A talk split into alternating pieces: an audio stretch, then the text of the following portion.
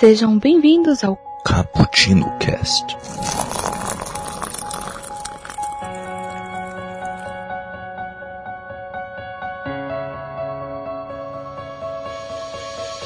Olá, estamos aqui para mais um Cappuccino Cast e hoje nós estamos falando, vamos falar de um assunto que nós não queríamos precisar falar, é abuso infantil. Eu sou a Raquel, que passei a minha tarde tomando um café e acabei vomitando tudo após algumas informações desse, desse tema. Aqui comigo hoje está a Carolzinha. Oi, gente, aqui é a Carol eu passei a minha tarde não conseguindo digerir nada depois desse assunto, né? Então, nem café, nem chá, nem nada. E aqui conosco também, para complementar esse trio, está a Isabel. Oi, gente, meu nome é Isabel Rosado e eu tomei um café ao mesmo tempo com ódio no coração ao deparar com esse tema. Um pouco de indignação. É, hoje estamos aqui para falar sobre abuso infantil, como comentei. Então, você também pode nos acompanhar não só aqui no Cappuccino Cast, você pode ouvir nossos quadros, que tem o Expresso do Dia, tem o 24 Frames por Café. Também temos nosso grupo do, no WhatsApp, Cappuccino Lovers, se quiser bater um papo com a gente. Também pode nos mandar um e-mail no cappuccino.btb.gmail.com.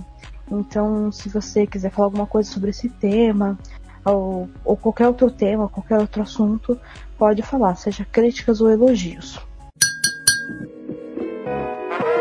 A iniciativa Podcasters Unidos foi criada com a ideia de divulgar podcasts menos conhecidos, aqueles que, apesar de undergrounds, têm muita qualidade, tanto em entretenimento como em opinião e até informação.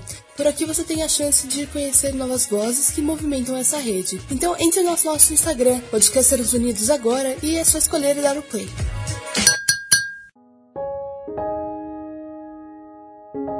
Vamos falar aqui o, sobre um pouquinho sobre o Maio Laranja. Carol, fala um pouquinho mais sobre essa iniciativa que você está participando mais ativamente. Bom, gente, eu não sabia, é, para falar a verdade, eu não sabia dessa, dessa data, que é dia 18 de maio, dia do combate ao abuso infantil e adolescente, né? É, eu fiquei sabendo pelo Twitter que muita gente estava colocando, mudando a foto do perfil para uma, uma imagem laranja, até mesmo colocando o um efeito laranja na foto. E aí eu fui procurar saber sobre isso, é sobre. É, era a campanha apoio a, ao combate ao abuso infantil e adolescente. Também para mostrar onde elas podem denunciar, onde elas podem se informar mais e saber como elas podem ajudar as crianças que vivem, na, que convivem com elas, né? Sim. É, já fala um pouquinho mais, Carol, sobre como é para você falar sobre este assunto, como é dentro da sua profissão isso. Uh, para mim, eu acho que é uma das coisas mais difíceis da vida de se falar, porque eu trabalho com crianças. É... Eu comecei esse ano, eu passei no concurso público aqui da minha cidade para ser auxiliar de classe, porque eu estou fazendo pedagogia e serei professora de educação infantil. Não sei, ainda não decidi se vou ser educação infantil ou fundium, mas tudo bem. Se não vier o caso. E eu trabalho com criança, então é, é muito complicado.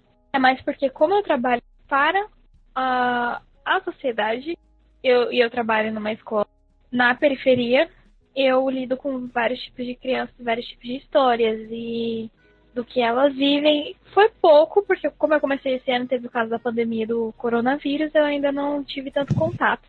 Mas já tem coisas que eu pude presenciar, então é bem difícil. Agora, essa questão do abuso infantil, é, acho que é uma das coisas muito mais difíceis para falar e para pensar. E também foi para fazer a falta, eu falei com a Raquel, porque tem motivos pessoais. E também porque eu sou muito apaixonada por crianças, desde sempre. Começa pela questão da igreja, que eu cuidava das crianças desde a minha começo de adolescência, 12 anos por aí. Eu já era professora de EBD e tudo mais, da, dos cutinhos. Então, eu sou muito apegada às crianças e, e como elas são e, e essa questão de ser professora parece estar enraizada dentro de mim. Então, é um assunto muito difícil, porque as crianças são o futuro da, da nossa nação, futuro, nosso futuro, e ver que elas sofrem com, com essa, essas questões, ver que as pessoas têm tanta falta de amor e tanta crueldade é, é muito é muito ruim, né? É, muito desconfortável falar sobre isso, mas é importante. É. Isabel, fala um pouquinho mais também como que é para você.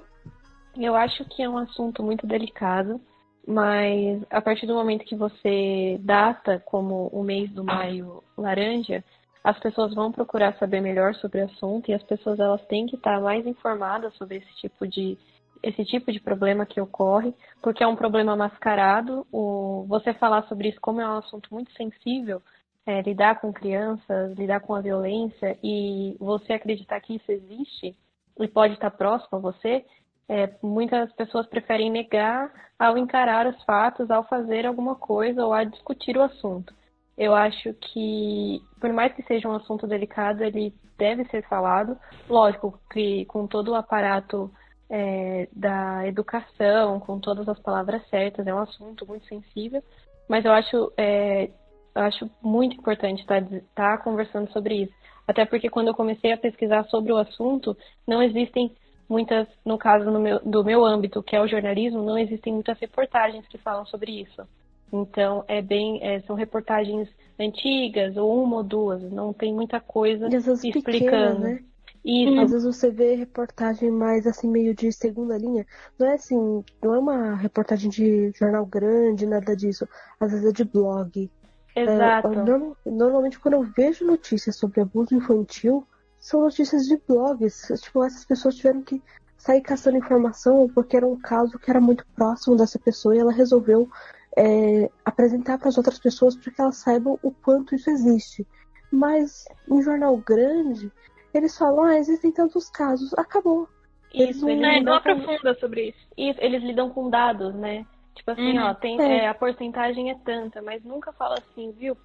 É importante você fazer uma denúncia, não tem os canais. Eu vi Sim. uma reportagem e uma, uma entrevistada reclamando que ela não sabia como ajudar, como fazer a denúncia, não sabia como tratar desse assunto. E isso é uma coisa que o jornalismo poderia estar tá fazendo, poderia estar tá parando desse, nessa questão. Então. Sim, e eu só quero deixar claro que nós também não estamos defendendo um jornalismo sensacionalista. Não, não é isso não, que a gente está falando. Alguma. A gente está querendo dizer que existem casos e casos e casos muito peculiares. Porque às vezes quando você joga como se fosse uma estatística, um dado simplesmente, a pessoa fala, ah, abuso infantil. Hoje em dia as crianças acham que qualquer coisa é abuso. Você não pode mais bater na criança. Isso. Você não pode mais corrigir. Então começa a falar várias coisas que não é isso que acontece. Não é isso. Então tem gente falando que tem casos que não existe abuso e está sendo denunciado. Gente, é o contrário. Tem muitos casos que é denunciado, a pessoa vai lá, não vê nada de errado e continua. Então é muito pelo contrário, não é assim. É você dar, é, é você, é a primeira coisa quando você fala sobre o abuso, sobre a violência que, a, que as crianças e os adolescentes sofrem, a pessoa já vem com essa com essa camada, essa proteção, falando, ah, então hoje a gente não pode bater nas crianças. Então, é, hoje sobre não pode... aquela polêmica da lei da palmada, né? Isso, tipo, exatamente. Deus, gente, gente, gente, para. É, então, assim, mas é um assunto que precisa ser falado, sabe? Com, com, com jeito, mas precisa ser, fa ser falado, perdão. Sim, é muito, é muito importante, é muito chocante, porque isso é muito próximo. Isso é muito próximo. E eu queria saber também de você, Isabel, que você está no interior, né? Então Sim. é diferente a visão, porque na cidade grande tem um pouco disso, de tipo, ah, não, mas as crianças são muito mal educadas e tudo mais, mas assim, ao mesmo tempo todo mundo é atento. Todo uhum. mundo, assim, sabe se revoltar com situações como essa. E não sei, pelo menos uma impressão minha, talvez preconceituosa, parece que no interior as pessoas não têm essa informação toda, parece que é mais comum. E até de casos que eu conheço de pessoas que são do interior que sofreram mais abusos. Então, eu acredito que vai daquela, daquela situação, daquela, daquele contexto das pessoas serem mais, eu não vou dizer simples, eu vou, vou usar um termo melhor, das pessoas é, já virem com uma educação de que apanhou na infância e está reproduzindo essa educação nos filhos. Mas na cidade pequena, eu nunca, aqui onde eu moro pelo menos, é uma cidade pequena, eu nunca escutei caso de spam, de crianças espancadas ou coisas assim. E as pessoas têm muito cuidado com esse tipo de, de situação. Mas ainda tem aquela coisa de que se bater, resolve, sabe? Mas nas escolas, pelo menos pelo que eu escuto, meu irmão foi, é, desde pequeno estudou aqui, é, não têm essa política. Eles têm uma política muito rigorosa contra o bullying e contra qualquer tipo de violência. Então, eles, eles investem tempo e as professoras são bem dedicadas nesse quesito. Mas eu, como é cidade pequena, eu acho que se acontecesse algum tipo de alguém fosse espancado, a gente saberia, sabe? Seria muito. É aquela coisa de a uhum. notícia corre rápido porque a cidade é pequena. Então, sim, mas sim. eu nunca escutei casos.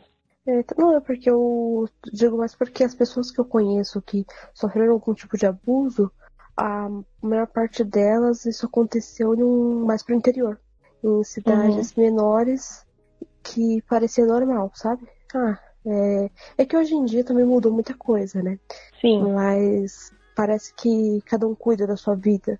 Não, não se mete na vida do outro. Não, é problema seu como cria seu filho. Isso, eu acho que ainda tem esse preconceito hoje em dia. É aquela coisa de você não. Eu não sei. É aquela coisa de você não, não botar a colher na educação do filho, sabe? E aqui no interior tem essa coisa é. de muita gente ainda ser da, das antigas, que acha que bater não vai resolver o problema, bater não vai educar. Já ouvi muito isso. E é aquela coisa, se você falar, a pessoa tá com um escudo na sua frente falando, filho é meu, eu crio do jeito que você, se eu quiser, você não se mete. Já escutei bastante disso também. É, é, é complicado. Realmente é um tema complicado você falar pra uma pessoa, ah, você não pode bater no seu filho. É, até porque tem crianças que são mais difíceis que outras, né? É, claro que qualquer tipo de castigo que você coloque no filho da criança, você tem que ter uma conversa para que ela tenha um entendimento sobre o castigo. Isso. Então, senão ela vai ter um, um sentimento de revolta e não um sentimento de justiça. Ela não vai ter um sentimento de arrependimento, porque ela não sabe o que fez. Você simplesmente vai bater no seu filho ou vai colocar ele de castigo sem explicar para ele por que, que, ele está de castigo, ele vai sentir raiva de você, ele vai sentir. Além de que ele se sente é... humilhado, né? Eu tenho muito sim, essa questão de, de bater eu nunca fui a favor. Para mim é uma, uma questão totalmente sem noção, porque você tá mostrando pra criança que ela fez uma coisa de errado, ela tem que ser tratada com violência para ela aprender que isso é errado e humilhar, além de que ela vai se sentir humilhada, ela vai se sentir envergonhada, principalmente porque às vezes os pais batem na frente das pessoas para elas se sentirem humilhadas mesmo, para que elas não façam isso de novo. Então pra mim não faz o mínimo sentido. Nunca fez. Então. Então, principalmente no fazer na frente dos outros. Eu não tô hum. dizendo a questão de bater em si. Eu não tô dizendo que de alguma forma. Mas assim, desde que a criança saiba o que tá acontecendo. Ela tem que entender. E outra coisa, é, bater no filho não é espancar o filho. Exatamente. Não é deixar marca na criança. não é nada disso.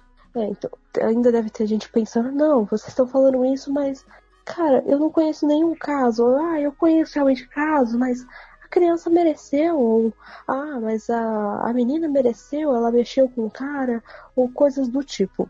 Antes, eu só quero dizer que o canal de denúncia é o Disque 100.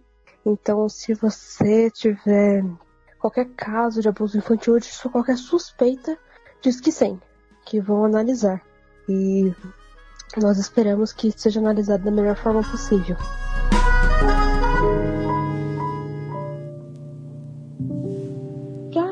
Iniciar e para a gente mostrar como isso é tão comum, aqui vamos falar de alguns personagens que sofreram abuso infantil e alguns muito clássicos. Eu acho que um muito clássico que nós colocamos aqui em primeiríssimo lugar é Harry Potter. Harry Potter é um caso clássico de, de um abuso infantil e ele fica muito claro em todas as histórias de Harry Potter. E eu fico besta que é um livro recente, sabe? E tem esse caso tão descarado e ainda assim existem muitos, muitas pessoas que não percebem que isso é errado. Às vezes ela olha isso no, no filme e fala, não, não se pode fazer isso com a criança, mas ela faz isso com o próprio filho. Sim. Ela olha pro outro, consegue ver o erro no outro e faz igual. E é, o caso do Harry é, é extremamente chocante, né? Você vê do jeito que os tios dele tratam. Ele dormia debaixo de uma escada num cubículo aleatório. Isso porque simplesmente, sei lá, não, não, não era o filho deles, não. Entendeu? É, então, não faz o mínimo de sentido. É, porque ele, na verdade, porque ele é filho da irmã dela que ela não gosta da irmã. E tinha poderes, né? né? Sim. O mais interessante dessa parte do Harry Potter é que grande parte desse abuso contra o Harry Potter vem da, da tia dele, a hum. tia Petúnia. E esse, essa violência contra o Harry Potter vem porque os pais dela tiveram uma, uma violência não física, mas verbal e muito social com ela quando ela era criança, porque eles preferiam a mãe do Harry Potter, a Lilia.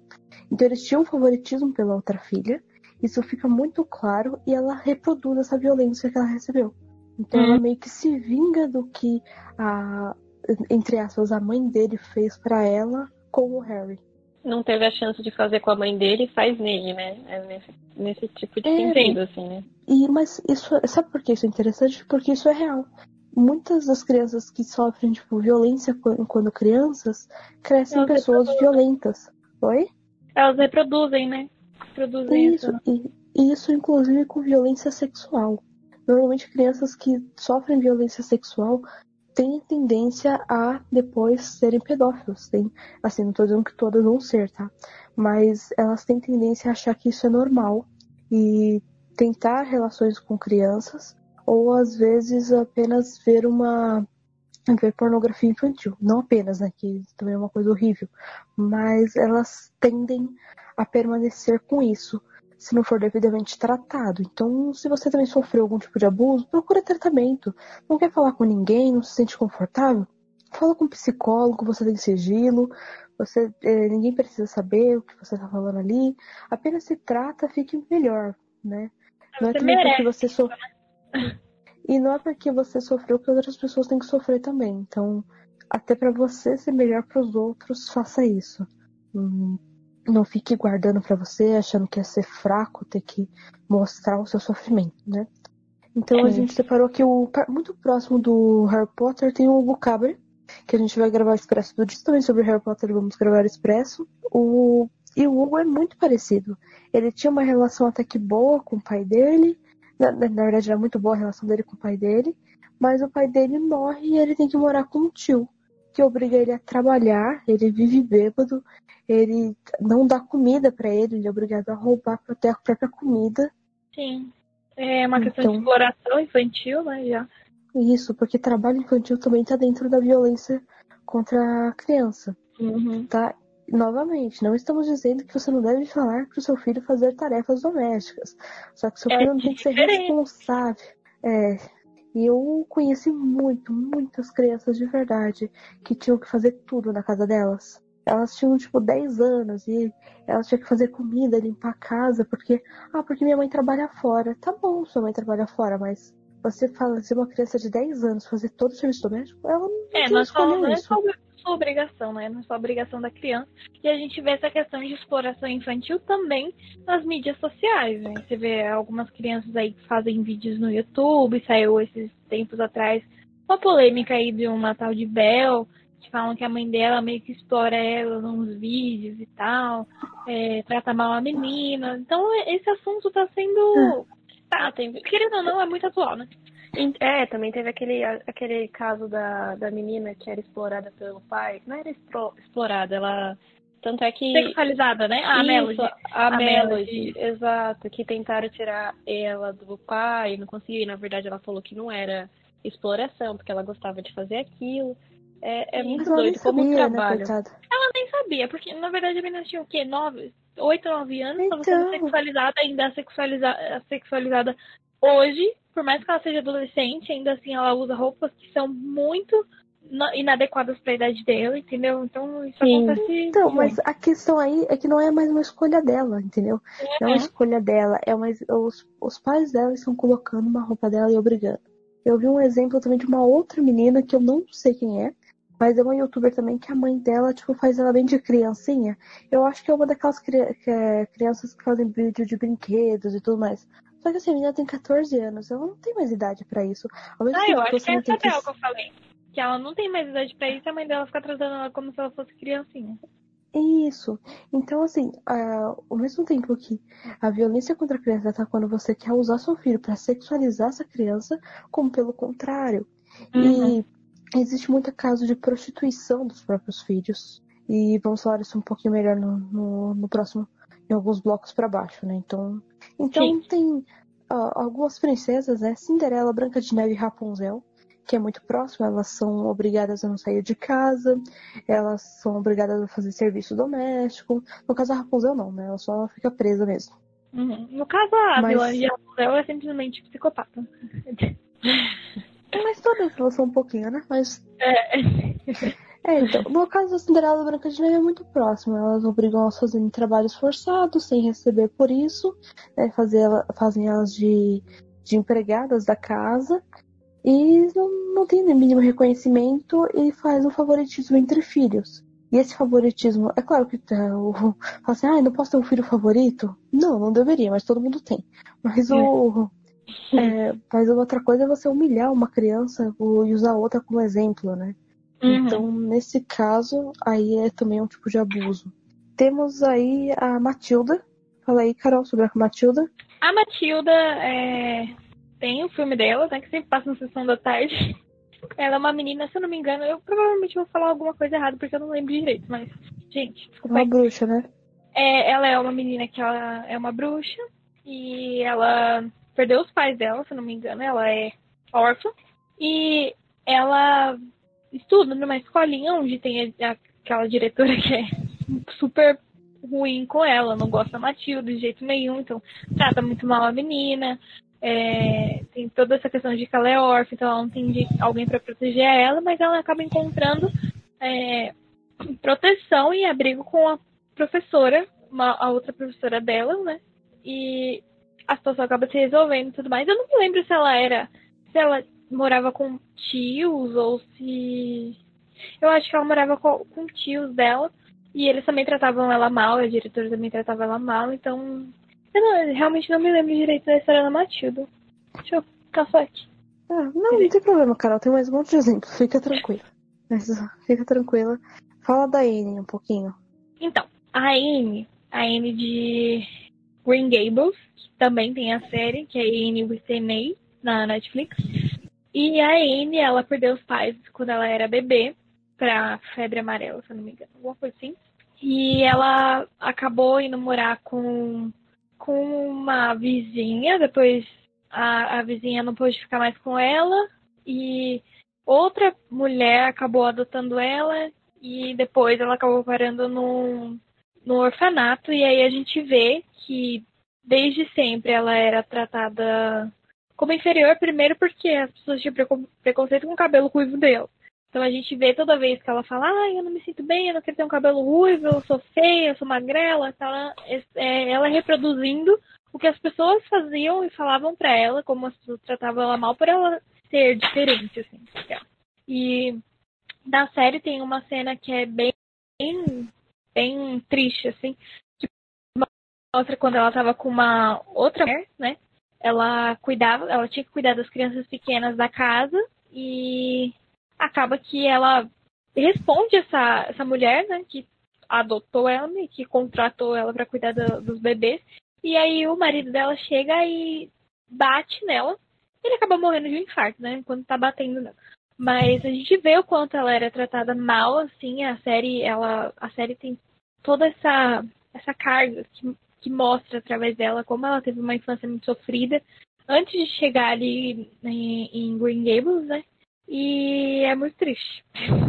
É pesado. É, Eu acho, eu, só uma falar. observação da Anne, eu acho interessante em Anne que por mais que ela sofra e tipo não é um sofrimento curto, a série dá a entender que foi por muito tempo que ela sofreu com a até tirarem ela daquele daquele casal, ela mesmo assim ainda é uma criança sonhadora, ela ainda é uma criança mesmo ela sabendo coisas tipo tarefas domésticas, o que cuidar de criança, ela ainda vive como uma criança. Então eu acho muito interessante a personagem se manter, sabe? É aquela coisa de você não parar de sonhar. Então, meu, essa série é sensacional. É, É assim, muito boa. é muito legal. Eu nunca vi. Então, eu não, não posso opinar. O Pita, de Jogos Vorazes, eu acho que um dos, uns no livro o abuso com ele é muito bem explorado. É Uhum. muito triste. Vocês querem falar um pouquinho sobre como que acontece? O, o Pita eu só lembro do filme, eu não cheguei a ler os livros dos Jogos Vorazes, então. A gente Então, tem, tem relatos, né, no caso, ali no livro, que fala que a mãe dele tratava ele muito mal, batia nele, né, desde sempre. É, mas ela espancava o Peter, né? Ela a ponto dele chegar desconfigurado. É, então ele é, a ponto tem uma cena que é naquela cena que ele dá o pão pra Katniss, que ele chega na escola que ele fica irreconhecível. Uhum. Que é um caso né, bem, bem triste também. Temos aqui, ó, que eu, o livro que eu acabei de ler, do Charles Gordon, de Flores para o Jardim, e ele é um menino que tem problema mental. Então ele era uma criança com problemas mentais. E aí vem outro tópico que acaba é, que acaba com a gente, porque são pessoas que já têm uma dificuldade de entendimento e ainda assim sofrem mais preconceito ainda. Eu cheguei a ver isso porque estudei com diversas crianças especiais na minha vida e eu via como tinham pessoas que destratavam delas Sim. que não acreditava, que não, que não gostava, é, até por outras crianças. Mas quando é por outras crianças, essas crianças não sabem, Não, simplesmente. reproduzem. É, então elas acabam reproduzindo o que os pais fazem, o que os pais falam, mas elas não têm ideia total do que está acontecendo. Mas eu via caso de professores que não gostavam de alunos. é, ah, mas eu não gosto daquele aluno, ele não, ele não faz nada, ele é ruim. E um desses meninos tinha síndrome de Down em um nível muito avançado, que mal conseguia falar, assim, bem, bem avançado mesmo. Tinha, tinha momentos que você não sabia como falar com ele. E tinham professores que simplesmente não, não gostavam deles. Não, não queria que eles passassem, falava que se era para socializar, colocava ele em outro lugar, não na escola. Esse tipo de coisa vindo de professores. Que horror. É, pois é. Então é muito complicado. E o, e o Charles, ele tem, um, é, tem problemas mentais, né? No começo do livro, é a história sobre esse um procedimento para tornar ele inteligente, o livro, né? Então ele vai se tornando inteligente no decorrer do livro. E mas no começo você percebe muito como ele sofre da mãe e ele tem vários flashbacks no livro, como a mãe dele é, faz um abuso infantil com ele. Ela é, acha que ele tem é, bate nele e humilha ele e é, é muito pesado, é bem pesado, ah, bem pesadas as descrições que tem sobre sobre o Charles Gordon em Flores para o Jornal. Temos a Penny em Bernardo Bianca, que ela é adotada para fazer um trabalho escravo. É um diamante de um, um buraco É o lá, olho do né? diabo. É. É o olho do diabo. Esse é o que eu tava comentando com a, com a Raquel enquanto a gente fazia a pauta, que era um dos meus desenhos favoritos quando eu era criança. E ele sempre pegava no meu emocional, assim, de um jeito muito, muito louco. E era um dos meus desenhos favoritos, porque tinha os ratinhos, aí tinha lá a comissão dos ratinhos, que eles iam ajudar as crianças que estavam sofrendo e tal. E a forma como a Penny era tratada é muito, muito louco. Assim, se você assistir hoje o desenho, você chora. Eu chorava mesmo, né, quando eu era pequena. Eu Eu chorava choro com com Dumbo. qualquer. Eu choro, eu choro Eu com chorava tudo. com Dumbo, né? Se eu reassistir Dumbo, eu vou chorar. Então, mas É, essa questão, gente, caramba, né? Você vê como é totalmente explícito o jeito que a, a, a vilã lá tratava ela e o jeito como ela. Você vê, o jeito que ela tratava a menina na frente das pessoas e o jeito que ela tratava ela longe das pessoas. E é exatamente isso que acontece, né? Pra sociedade você faz uma. Você mascara, você faz uma. uma encenação e de portas fechadas você vai lá e, e abusa a criança, você vai trata mal uma criança. Sabe? É louco. Mas essa questão do trabalho infantil é, é interessante também, porque tem. É, eu tenho até piadinha de, de pessoas assim, ah, eu vou ter um filho pra ele comprar as coisas pra mim. Comprar Coca-Cola pra mim. É, aí você fala, ah, engraçadinho e tudo mais. Mas no fundo disso tá dizendo o quê? Ah, eu vou ter um filho pra benefícios pra ser meu próprios. escravo. É, É, gente, não tenha filho, sabe? É Tem uma frase da Anne que eu acho maravilhosa. Se as pessoas não gostam de crianças, por que elas têm tantos filhos? Só parem. então, gente, Ah, né? é. Camisinha, por favor, anticoncepcional, a Tem tecnologia tá aí pra coisa isso. aí pra se prevenir, pelo amor de Deus. Por favor. É, tem um gato. Não, não tem um gato se você vai maltratar o gato também, não. Não, não tem é, nada. você Tem um bicho de pelúcia. criança, não venha me ter um bicho, porque vai, vai fazer o que com o bicho também, já que você trata mal uma criança. É, então. É, não. Eu não tenho muito como saber como tá funcionando a mente de uma pessoa assim. Então, nossa, Bernardo Bianca é sensacional. É, muito bom. Você chegou a ver esse desenho, Isabel? Pode ser que você tenha sido esquecido, mas é, é meio É muito bom. Mas é muito Ele bom. é muito- É muito Disney bom que mesmo. É da Disney, Bernardo Bianca? É da Disney. Nossa, eu nem sabia. É, mas eu, eu assisti, eu assisti muito. Eu tinha a fita do Bernardo Bianca e assisti aquela fita o tempo inteiro. Também. O- Então, tem o time de Os Padrinhos Mágicos com a babá dele. A babá dele faz abusos infantis com ele. Ela humilha ele, obriga ele a fazer o serviço da casa, que ela se responsabiliza quando é, recebe dos pais dele. Ela humilha ele. A gente não percebe. É, mas a questão do Dedê é exatamente essa, porque ele sofre com a babá, né? Ele sofre muito com a convivência com a babá, e por isso que ele tem os seus padrinhos mágicos, né? Que no caso é uma forma de escape, né? Uma... É quase como se fosse uma leitura para ele, um jogo de videogame, alguma coisa para ele escapar daquela realidade horrível que ele tem. Então, Sim. é, é complicado também, mas é, eu acho que é um exemplo até que é, que é muito bom, porque eles colocam com uma graça e tudo mais, mas existe ali e você tem que saber identificar essas coisas. É exatamente por essas coisas. Por exemplo, às vezes a pessoa fala assim, ah, mas tal pessoa, o filho dela é tão bonitinho. Tá bom, é bonitinho, mas se essa pessoa usa do filho dela bonitinho para ganhar curtidas, para vender as coisas, isso não é legal. Então, não sei se no caso de só fotos e coisas assim. É, no caso de colocar, gente, colocar vídeo de parto, que coisa ridícula isso. É uma exploração contra a mulher, né? Isso, né? Porque que coisa ridícula. Nossa, eu, eu sei que não, uma vez meu pai me contou de um caso que eu dei muita risada. Que o cara pegou e filmou a mulher quando ela estava em trabalho de parto.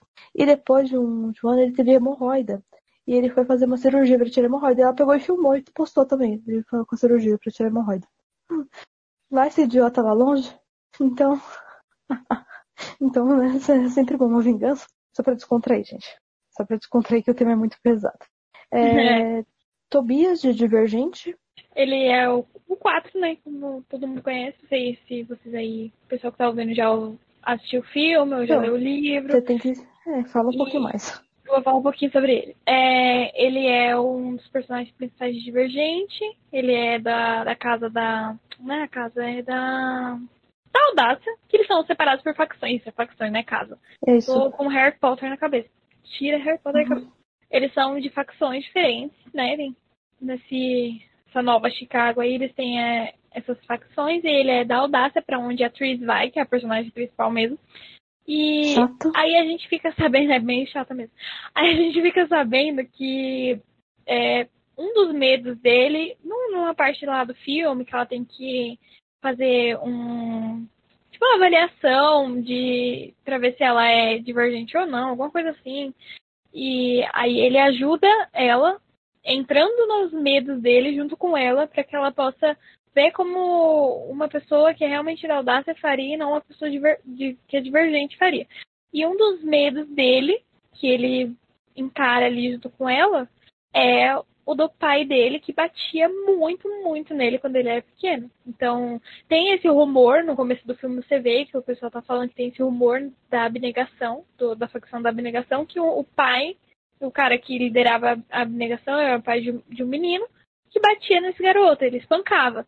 E falaram que era uma, uma, um rumor e tal, mas ninguém levava muito a sério saber se era realmente verdade. Ali a gente fica sabendo que é verdade que o Tobias era o garoto que era espancado. Então é, é bem chocante. Mas é, no filme isso não é muito explorado. Eu não sei no livro porque eu não li o livro ainda, mas é um dos casos, né? Entendi. Entendi. É, tá. É, Fo- é, Foltest e Hadas de, de Teméria, que é o incesto em The Witcher, que é o irmão que estupra a própria irmã. E quando ele tem o, é, ela engravida é, desses estupros. E a, a mãe dela, né, a mãe deles, fica indignada e amaldiçoa a filha e a criança. Então, assim, não basta ela ser estuprada pelo, pelo irmão desde criança, ela, ela é amaldiçoada junto com a criança. Nenhuma das duas não tem culpa. culpa nenhuma. Nenhuma das duas tinha culpa. É, pela, pela mãe. O que é muito comum, às vezes, a, a pessoa que é responsável por essa criança que está sofrendo esse tipo de abuso colocar a culpa na criança. Sim. Infelizmente, isso é muito comum. E ah, tem as filhas de Cracer, também outro caso de incesto em Game of Thrones, que é o cara que ele só aceita as filhas mulheres que tem a, o, aí a teoria que os filhos homens ele dá para os White Walkers, só que isso nunca foi desenvolvido na série, né? Espero que nos livros seja. Mas e ele transa com as próprias filhas para que elas para que ele tenha mais filhas com essas filhas. Bizarro. É horrível. Quando e... o menino chega lá, eu esqueci o nome dele. O Sam ou o Jon Snow? É, os dois chegam ali, né? Só o Sam fica, né? É, porque ele salva a Dilly, né? Uma das Isso. filhas dele, ele acaba salvando. E porque ela acabou de ter um filho ali, menino, né? Você fica chocado. Você simplesmente fica assim, tipo, que? É, é E você fica assim, que? Sim. Então, se vocês forem. É, mas é, provavelmente elas são bem mais novas. Porque a, a Daenerys, que é a Daenerys, ela, a Emilia Clarke deve ter uns quase 30 anos, e retratar ela na série, ela tem 13, 12, 13 anos na, nos livros, e ela engravida com essa idade. Então... Seja mais um caso bizarro de Game of Thrones. É, é que ela é vendida e tudo mais. E ela também sofre abuso do irmão. Mais um caso de abuso infantil aí, a Daenerys. Sofre do Viserys. Sim, o próprio irmão, né? Vende Isso. ela pra conseguir o trono. Mas não só isso, ele batia nela, ele maltratava ela e é um abuso até sexual, porque ele pegava nos mamilos dela. Então ele tinha alguns tipos de abuso que eram de tocar no corpo dela também. Sim, sim, no livro é. No livro é muito horrível o que ele faz com ela. Ele faz. É bem que morreu. É. Foi uma morte. É, então a parte feliz é que ele morreu. Essa parte foi é. muito bonita. Todo mundo gostou. Satisfatória. foi. Nossa, eu, eu acho que foi uma das melhores mortes. Não sei. Com certeza. Acho que é até melhor que o Joffrey. Nossa. Essa aí do Joffrey. Eu gosto Mas muito melhor da morte do pai ah, do, é, sim. do Bem melhor que o Joffrey. Lá, que eu sempre esqueci é, dele, que ele tá na privada. eu acho que não, o Tywin.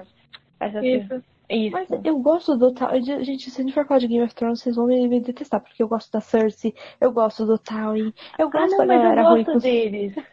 eu gosto. Meu, a Cersei é tipo um bebezinho, é, sabe? Nossa, uma belezinha. Puta mulherzão da porra. É aquele amor e ódio, sabe, que você cria com ela. Desculpa, quem é Fergus de Outlander? Ah, eu coloquei. É... ele é um garoto que o Jamie e a Claire de Outlander encontram, conhecem na França, e ele acaba sendo abusado sexualmente pelo um dos personagens também, que ele é um oficial do exército dos ingleses, porque a série basicamente mostra a Inglaterra invadindo a Escócia e a questão da época dos jacobitas e tal. E quando eles vão pra. E esse, esse oficial também ele é, acaba violentando o Jamie, né? Um spoiler aqui. Isso é muito, muito horrível. Você vê que o cara é muito sociopata. E aí, na, na segunda temporada, acontece isso com Fergus. E essa série retrata muito sobre essa questão de violência sexual. E como isso afeta e acaba machucando, né, as pessoas. Você vê como os personagens acabam mudando a, a, jornada deles, como eles se sentem. E teve essa questão dos Fergus, que foi uma coisa que me chocou bastante na, na série, né? E me revoltou bastante também. Então, ele também é uma das vítimas na cultura pop. Sim.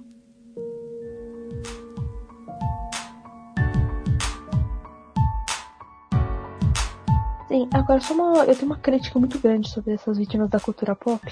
Uhum. Porque eu já tava. Quando eu tava lendo Flores para o Gernon, eu já tava um pouco incomodada com isso, mas assim, nem tanto, porque.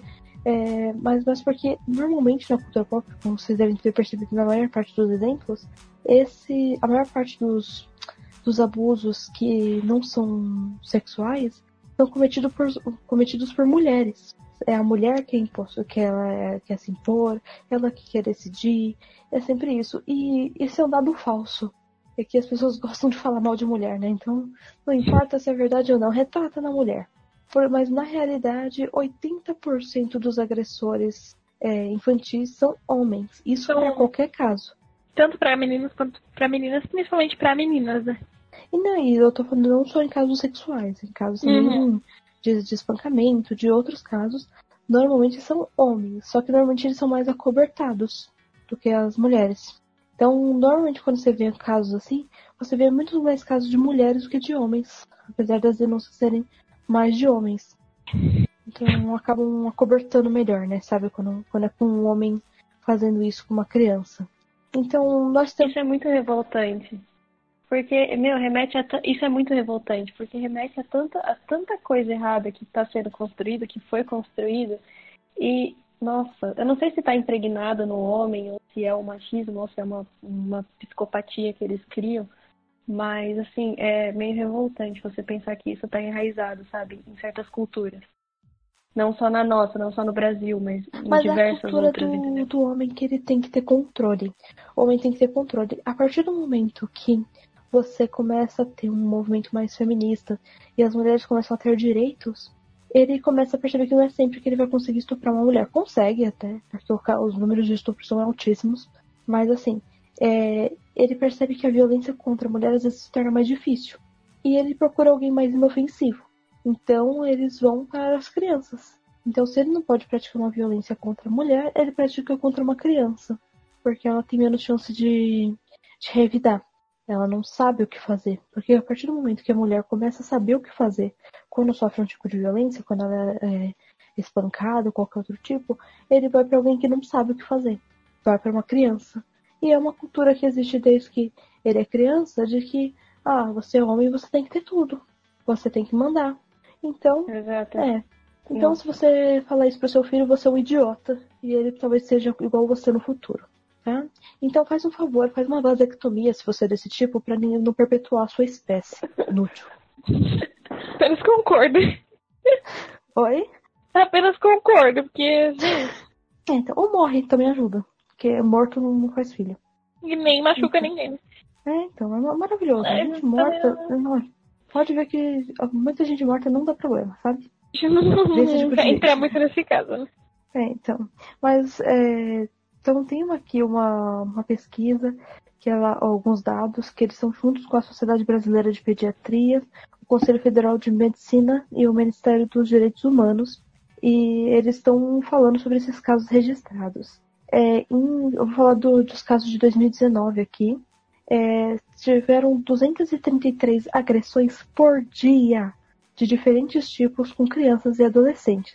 Essas, ah, essas violências podem ser é, psicológicas, físicas, sexuais e tortura também.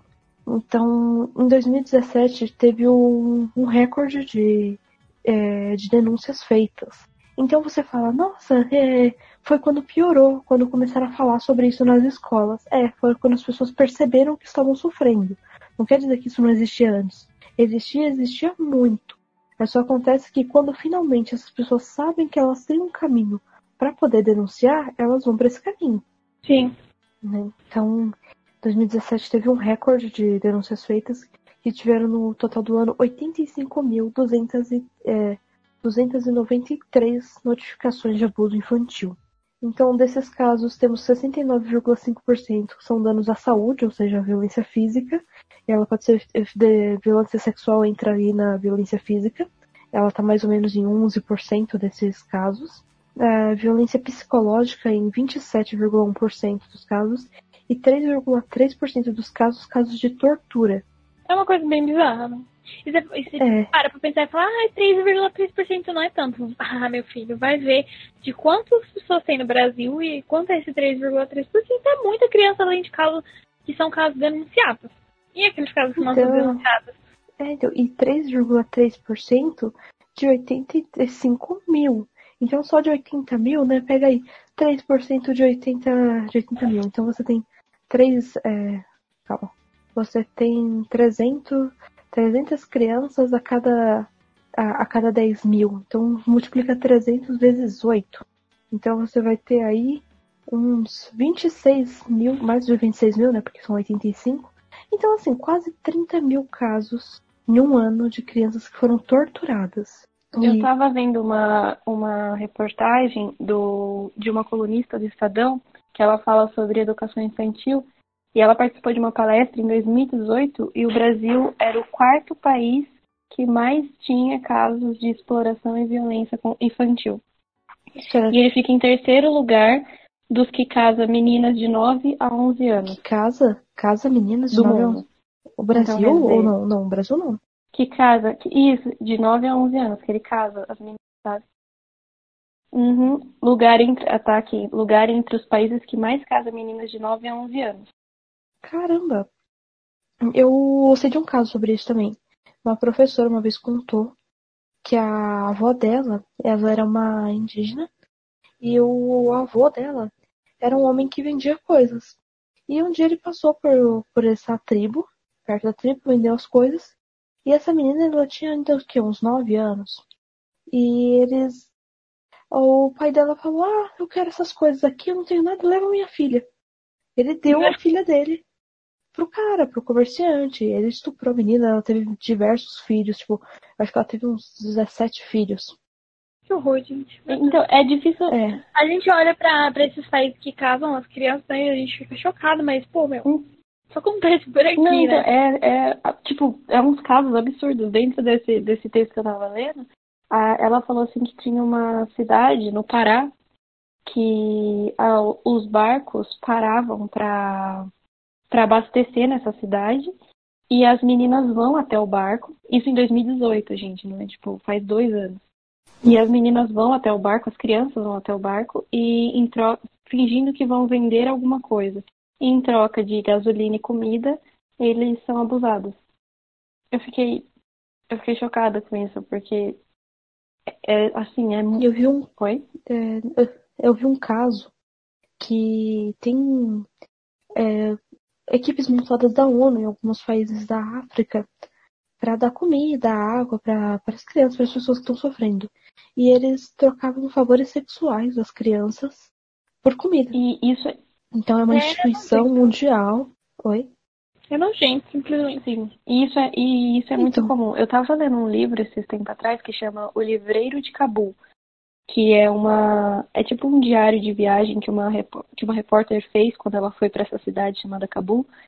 E lá é comum as meninas entre 14 e 16 anos trocarem o- os favor, é, favores, darem favores sexuais em troca de comida. Lá se torna comum, devido o, o Oriente Médio estar em guerra há milhões de anos, então as pessoas, essas meninas, elas não ganham educação, elas são abaixo, como que eu posso dizer?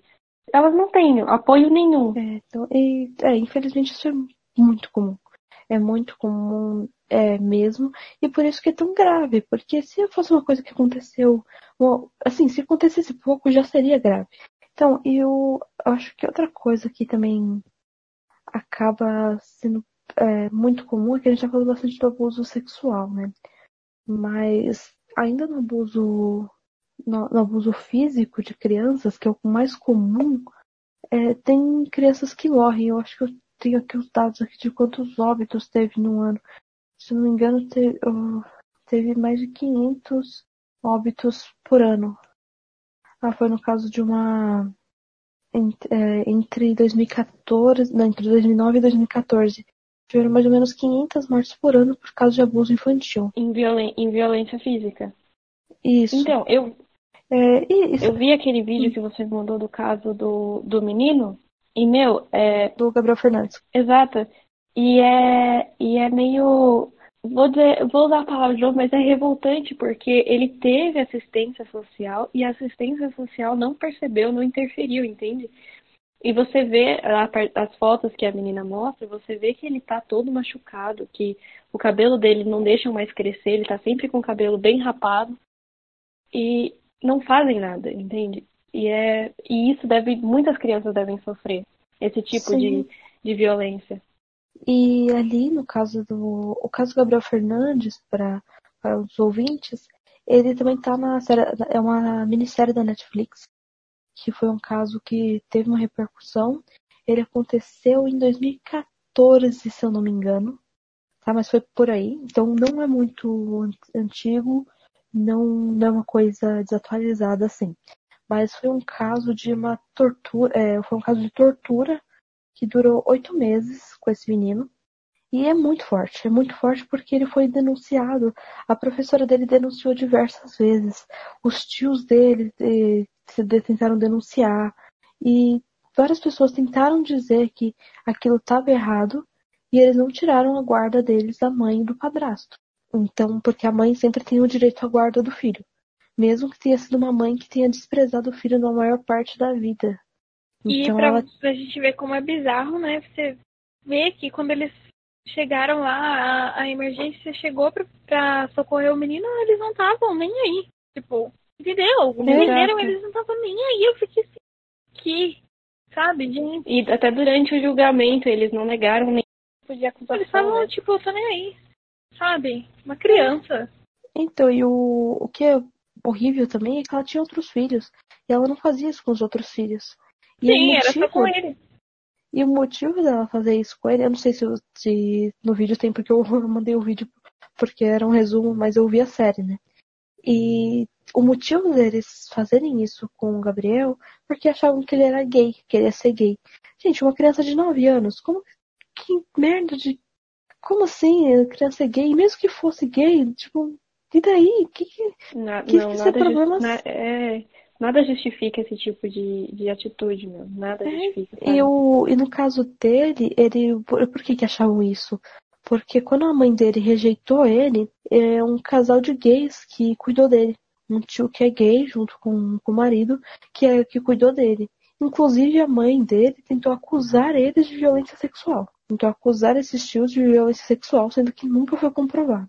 E foram lá investigar e eles quase foram presos. Agora, no caso dos abusos, que eram muito claros, tanto que ele sobreviveu muitos anos, ele ficou muitos anos vivendo com eles e, e feliz. E depois, quando foi parar com a, com a mãe com o padrasto, é, eles não alimentavam a criança. Eles, não- sabe, não alimentavam a criança. É, isso é ridículo. E também fala que no, quando ele pedia por comida, eles falavam pra se alimentar das fezes do, dos gatos, né? Não, gente, Onde pelo amor de. Deus. Gente, não tem nada. Nossa. É, então ele comia areia. Na, o, essa parte do, das, é, na série explica um pouquinho melhor. Na verdade, eles não davam comida nenhuma. E ele tinha a função de limpar a caixa de areia dos gatos. E se eles Ah. achassem que ele não limpou corretamente, eles faziam ele comer a areia do gato. Ele dormia Meu. amarrado. O, o que eu achei interessante é a professora já se impor, assim, né? No vídeo explica que ela já se impõe no primeiro. No- na primeira vez que ele conta pra ela, né? Ela já vai atrás. Sim, Só que o diretor da escola fala pra ela denunciar pra polícia e deixar que a polícia cuide disso. né? Não se meter, né? Isso que É. é, é meio chocante, sendo que a escola, ela é um, um dos, uma das coisas que tem que. Gente, tem que fazer, tem que fazer alguma coisa, tem que procurar. É, sabe? É complicado.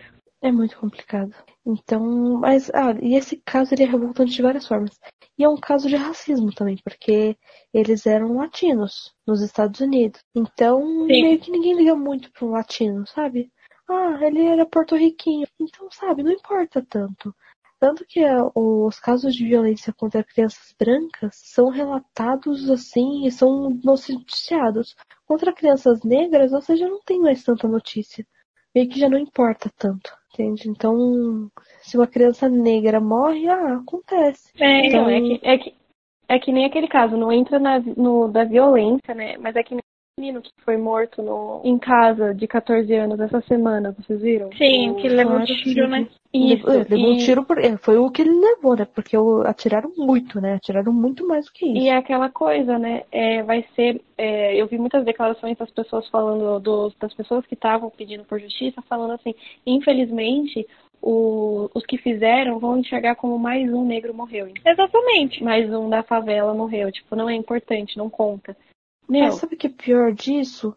É que ó, eu vi alguns comentários de pessoas, né, sobre, sobre isso. E os comentários tinham comentários do tipo, ah, mas ele não parece ser nenhum santinho. Ah, Tá bom, mesmo que ele não fosse nenhum santinho. Uma pessoa que tá dentro da sua casa merece ser morta e arrastada pra uma floresta e jogada lá porque ela não tem cara de santa? Tem necessidade, né? isso não, Não faz, faz sentido nenhum. Não faz sentido nenhum. É, é uma coisa assim, é, é tão próximo da cultura do estupro que, que é assustador. É o mesmo tipo de, ai, aquela mulher tava com uma roupa curta. E daí? Ah, tá. Então, tipo, você é obrigado a estuprar ela porque ela estava com uma roupa curta.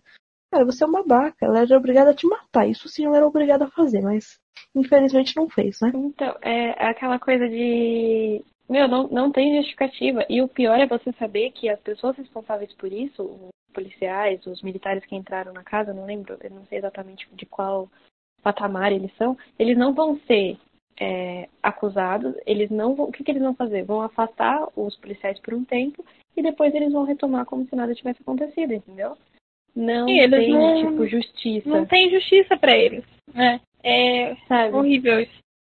Isso, isso é, nossa, bem revoltante. Eu vi a declaração do pai dele, é, é, meu, é de cortar o coração. É. E outros casos de abuso infantil que ficaram muito conhecidos, né? A gente tá fal- falou desse do Gabriel Fernandes. É Isabela Nardoni, Sim, é, que, que foi morta pelo pai e pela madrasta. Então, é, foi. é, e ainda ficou, não lembro. repercutiu. É, então, eu não lembro nem como se ela foi jogada viva ou morta. Se eu não me engano, ela já estava sofrendo, ele já tinha asfixiado ela, ela ainda estava viva e jogou ela do, do sexto andar. sim. Ela ainda estava viva Então- quando jogaram ela. É, então. É, ai, que coisa horrível, sabe? Então, é muito comum. Teve o caso de um bebê de dois anos, que se eu não me engano, Rio Grande do Sul. E eu lembro que eu, eu conheci um parente desse menino. Eu, era alguém da, da igreja, era parente dessa criança, que foi arremessada de uma escada e morreu. Que horror. Tem, é, tem casos de recém-nascidos que sofrem maus tratos. Tem um vídeo de uma mulher que é, percorreu há pouco tempo e Teve um cara aqui Depois- perto que a gente conhecia pessoas que eram da família e ele simplesmente catou o filho recém-nascido e bateu com a criança no, no volante do carro até morrer. Caramba! Recém-nascido. E foi por aqui, entendeu? E pessoas que a gente conhece que era da família, sabe?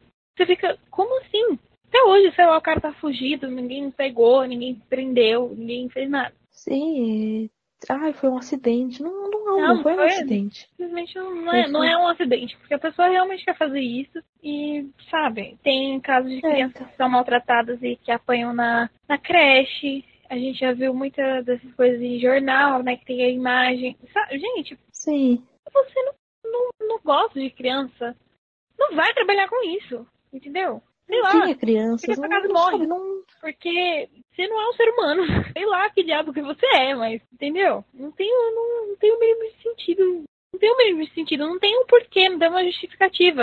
Nenhuma justificativa. E aquela coisa, né? Esses dias eu tava conversando, inclusive, com a minha mãe sobre isso, e a gente tava falando de há muitos anos atrás, aqui em Boituva, numa creche, uma educadora foi denunciada por, uma, por bater no, nas crianças da creche.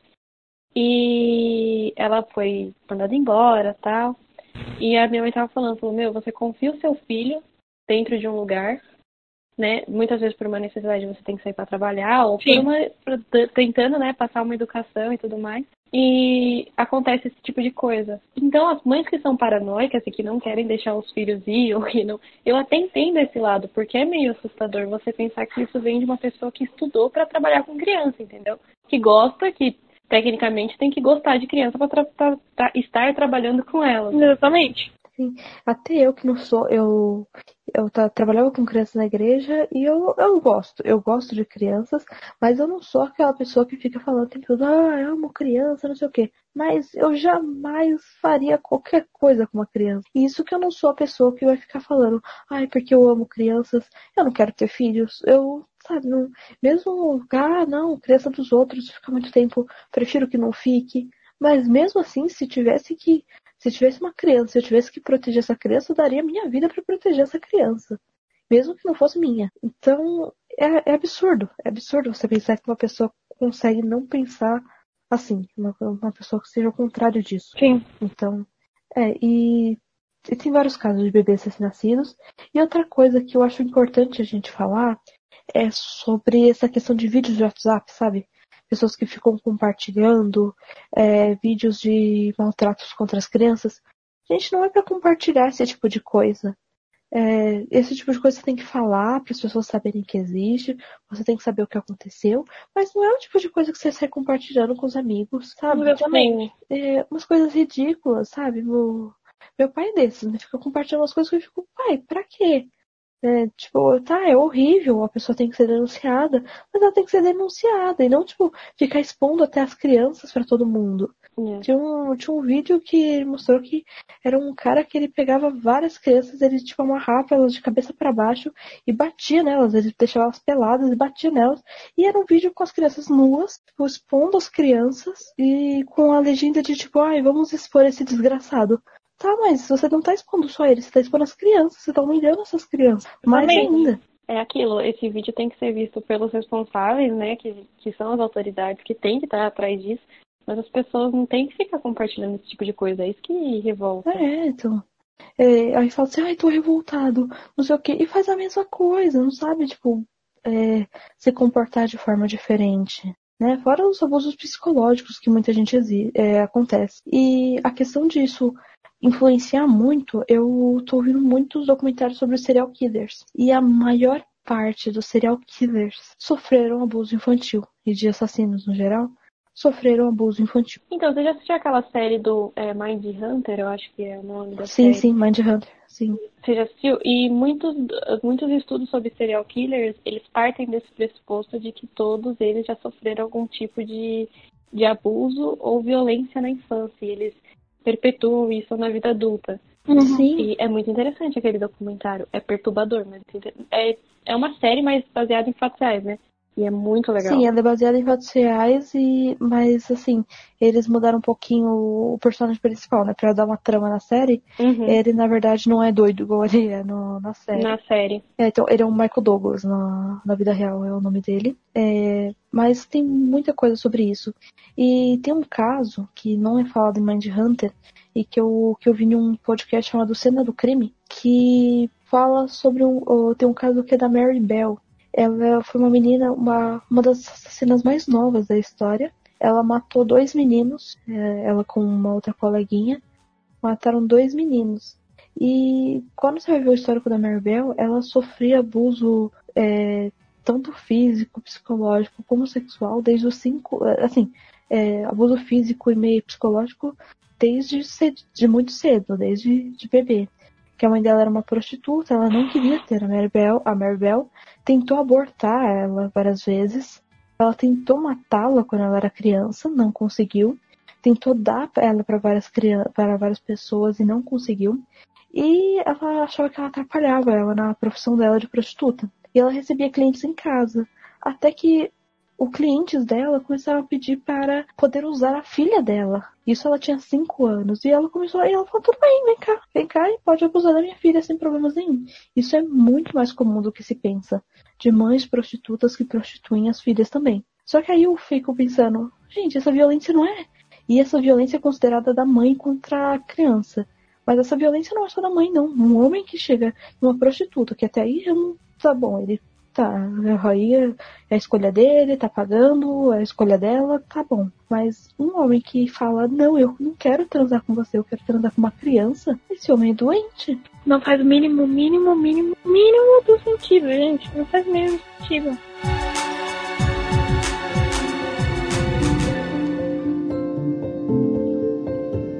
É, e, e, e sabe o que é mais triste? A nossa cultura é, incentiva a pedofilia. E eu vou explicar. Você tem vários personagens que são ao mesmo tempo sensualizadas e infantilizadas em diversas mídias. Sim. Diversas. Se você jogou de algum jogo de luta, você vai ver que elas são sensualizadas e infantilizadas ao mesmo tempo. Você vai ver fantasias sexys que parecem de mocinha, sabe? De criança. E até fetiches de pessoas que é como se a mulher fosse uma criança dentro desse fetiche. Né? Então, isso é ridículo, gente. Isso faz tudo parte da cultura. Isso, a, a, cultura das pessoas vai fazendo isso com elas. Então, se você começa a dizer que é normal um cara sentir atração por uma mulher que tá usando uma roupa como uma criança, daqui a pouco ele vai achar normal, sim, ele vai sentir atração por uma criança. É aquela coisa de você trabalhar que... o, sub, o subconsciente da pessoa, né? A pessoa nem percebe que está sendo atingida por isso e quando vai ver. Sim, é, é, isso é horrível. E no, no caso da. Eu, eu vi uma reportagem também sobre pedofilia em, na, no Reino Unido. Eram presas por mês é, mais de 200 pessoas por abuso infantil e mais de 700 crianças eram resgatadas por mês por causa de questão de pedofilia e, e mais, e, mais pornografia infantil. Você tem ideia do que são 700 crianças por mês resgatadas? Isso que resgatadas, isso são denunciadas. Sim. Então, eu. Perder direito, né?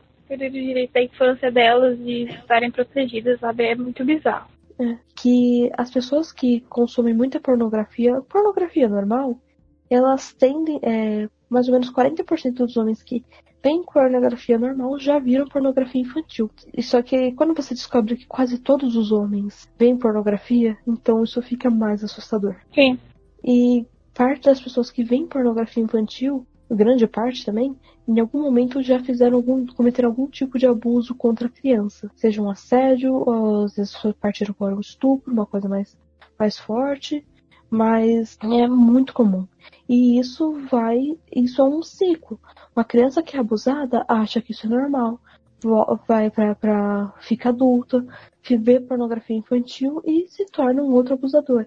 Então, se você não para isso. Vira um ciclo eterno maluco, né? E assim, para você ver como é muito real e é importante que as crianças tenham informações, que seus pais ou as pessoas próximas falem sobre isso. A minha mãe sempre foi muito falar muito, muito para mim sobre essas coisas, que é, ninguém tinha o direito de colocar a mão em mim, e ninguém tinha que fazer nada assim comigo e sei lá, se eu achasse alguma coisa estranha eu tinha que falar. Uma vez eu tive um professor de inglês, acho que na quarta série, que ele bateu na minha bunda quando eu era pequena, assim, simplesmente. E aí eu virei pra ele e meti, meti o louco. Falei, eu vou contar pra minha mãe, você não tem que colocar a mão em mim. Porque minha mãe disse que não pode ser errado, você não vai colocar a mão em mim. Cheguei em casa, falei pra minha mãe, eu desceu na escola, meteu o louco, o professor saiu de lá, porque ele já tinha feito, não isso só comigo, ele fez com outras garotas também, entendeu? Então, é, é maluco. É. Só que Pensa se uma professora faria isso. Uma professora não faria isso. É muito estranho você ver uma. Ou você ouvir uma história de que uma professora fez isso, uma mulher fez isso. Olha, eu conheço um caso eu, de um rapaz que trabalhou comigo. O melhor amigo dele foi estuprado pela, por uma professora que era amiga da mãe dele. Mas nem, nem sempre, assim. Tem os casos, é. mas nem sempre você escuta falar que foi uma mulher, né? Sim, Geralmente sim, é, não, escuta falar que é um homem. É, é, é, o que nós é bem falamos, bizarro. né? Porque só 20% são mulheres. E, uh, e em abuso sexual é tipo uma porcentagem muito mínima de mulheres. Né, e sim, e assédio, assédio acontece muito, muito, mas muito. E porque geralmente as pessoas falam, ah, não foi tão assim, porque não foi exatamente o nosso abuso sexual e tal, concreto. Gente, daí assédio acontece muito com as crianças. Muitas crianças foram assediadas aí, tocadas de jeito jeito, de um jeito errado e elas não sabem, elas não entendem. Exatamente, elas não entendem. E se você não, não, pode explicar, se você não consegue explicar isso para as crianças, se a escola não pode explicar, porque, poxa, se o pai faz isso com a criança, é claro que ele não vai explicar para ela que isso é errado. Lógico, vai manter aí a vítima pessoas... da ignorância. Sim, mas aí as pessoas aprovam pessoas que, como não só o governo, dizem que não tem que falar disso nas escolas. É. Por isso que existem tantos casos, hum. tantos casos desse tipo, porque não pode falar. Então a criança não sabe o que está acontecendo, ela não tem ideia e às vezes acha que a culpa é dela. É aquela coisa, de, é aquela coisa de da pessoa distorcer o que, o que seria o, a educação sexual nas escolas, né? É, hoje é. o, o governo ele distorce o que pode ser a educação sexual, mas o projeto de lei, na verdade, é exatamente isso. É quando as crianças não têm o suporte dos pais em casa, que nem a Carol teve o suporte da mãe e por isso ela percebeu que era uma coisa errada. Mas e a criança que não sabe que é errado? Exatamente. Entendeu? Ou seja, as outras crianças ali que acontecerá a mesma coisa, outras meninas, e talvez elas nunca falaram pros pais, entendeu? Exato. E, ou, ou se sentem, sentem timidez em falar, que às vezes acham, sabe? Você não sabe o que tá Eu passando acho que na é cabeça normal, da criança. Porque talvez isso aconteça em casa. Isso, é. exatamente. Você reproduz aquilo que acontece em casa. O que acontece em casa para você, aquilo acaba sendo normal. Então, a educação sexual nas escolas, ela é, tipo, imprescindível, porque você preparar, primeiro que você tem que preparar a professora para falar sobre isso com os alunos. E não é a questão de você, é a questão de você prevenir esse, esse tipo de violência com as crianças, entendeu? É fazer elas entender esse tipo de violência. Seja qualquer tipo de violência, seja bater, seja violência sexual, qualquer um. É. Elas têm que saber que aquilo é errado, entende? Sim, elas têm que saber se proteger e elas têm que ter gente para proteger elas. Não adianta nada elas chegar na escola, sofrer um abuso, muitas vezes sexual, e a pessoa, assim, muitas escolas, é, hoje em dia acho que tá melhor, mas culpar, e principalmente no caso de meninas. Né? Então. A gente colocou é... aqui, né, no caso, as meninas maiores de 13 anos, né, ou 13 para cima, elas geralmente são culpadas, né? Já teve casos assim, apareceu na TV que, ah, mas a mãe bateu na, na filha porque o, o padrasto estuprou a menina e disse que, nossa, a menina seduziu ele. Meu, uma menina de 13 anos vai fazer isso? Sim, é absurdo. Tipo, não, isso não acontece. Não, não a menina de 13 sabe? anos seduziu um cara de 40. O cara é super, é. nossa, vítima. É, então, e outra coisa, mesmo que ela tivesse qualquer intenção de, de sedução, é, ele seria errado. Ele continuaria sendo errado. Porque talvez, é, se isso está na mente dela também, é porque ele não conversou com ela sobre o que, que é uma. O que, que é certo, o que, que é errado. E eu acho que tem um caso que você pode ver um, um caso de homem que reagiu corretamente no filme A Órfã. No filme A Órfã, ela é uma mulher, né, que se passa por uma criança, e ela é adotada e ela fica afim desse cara. Então ela seduz ele como uma criança, assim, né? Ela seduz ele querendo que ele seja pai dela, né? E ele quer ser pai dela, realmente, né? E eles tentam tratar ela da melhor forma possível. Mas em certo momento ela tenta seduzir ele. E ele fala, não, você tá doido, você é uma criança? Você tá louca, isso não existe. E Sim. então eu só quero dizer que essa seria a atitude de um homem normal. Eu não tô falando que você é um homem bom, tá? É um homem normal, é normal. um homem com um mínimo de dignidade mesmo que eu tivesse uma, uma, uma criança seduzindo ele, essa é a atitude de um homem normal. Não importa. Ah, mas ela se ofereceu para mim. Ela era uma prostituta desde criança. Não importa. É, é coisa de louco, assim. Coisa bizarra.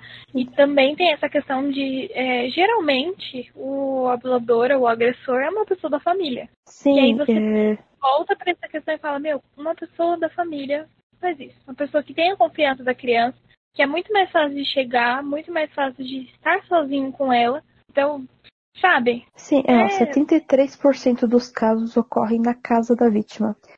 40% das denúncias é, é cometido.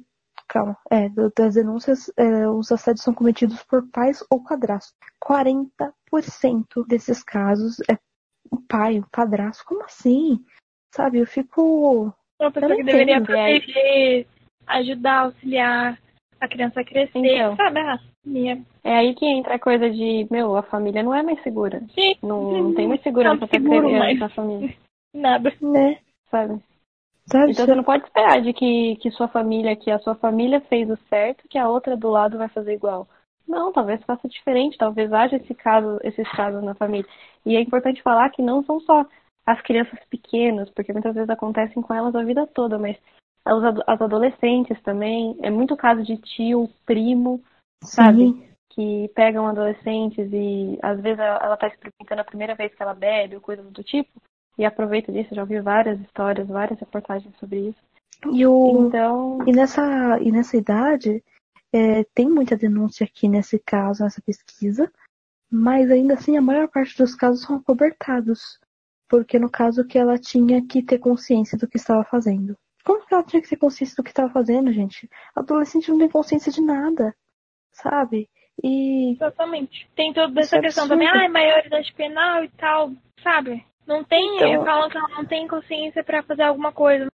Mas depois, ah, não, tem consciência para responder por isso. Mas assim, é uma, olha, se, se tem um caso de um adolescente que transou com outro adolescente e eles concordaram entre si que eles iam transar, é uma coisa. É uma coisa. Outra é uma coisa. Outra coisa, um adolescente, no caso, um adolescente de 14 anos, que um homem de 30 resolveu transar com ela. Gente, isso não é normal. Eu não é conheci é casos, eu conheci casos de meninas que, tipo, me falavam isso. Eu, elas tinham o quê? 15 anos, 16 anos, falavam, não, eu transei com um cara de 32. Eu falava, isso não é normal. Sinto muito, mas isso não é normal, desculpa. Tinha outra que era casada com, com um cara também, que tinha casado assim com 16 anos, e o cara tinha o dobro da idade dela. No caso dela, é eles tinham um casamento. É, então, não, eles tinham um casamento feliz no caso, não, não foi nada, tipo, sem, sem consentimento e nada, mas ainda assim não é normal, né? É assim, muita diferença de idade, né? É, não é? é diferente. Sim, aí agora, tipo, essa menina fala, não, mas eu quis. Tá bom, você quis, mas, gente, não, não é, é mesmo que uma menina queira, ela não sabe o que, é que ela tá fazendo. É um, é um homem muito mais velho do que ela. Ele pode fazer muitas coisas com ela.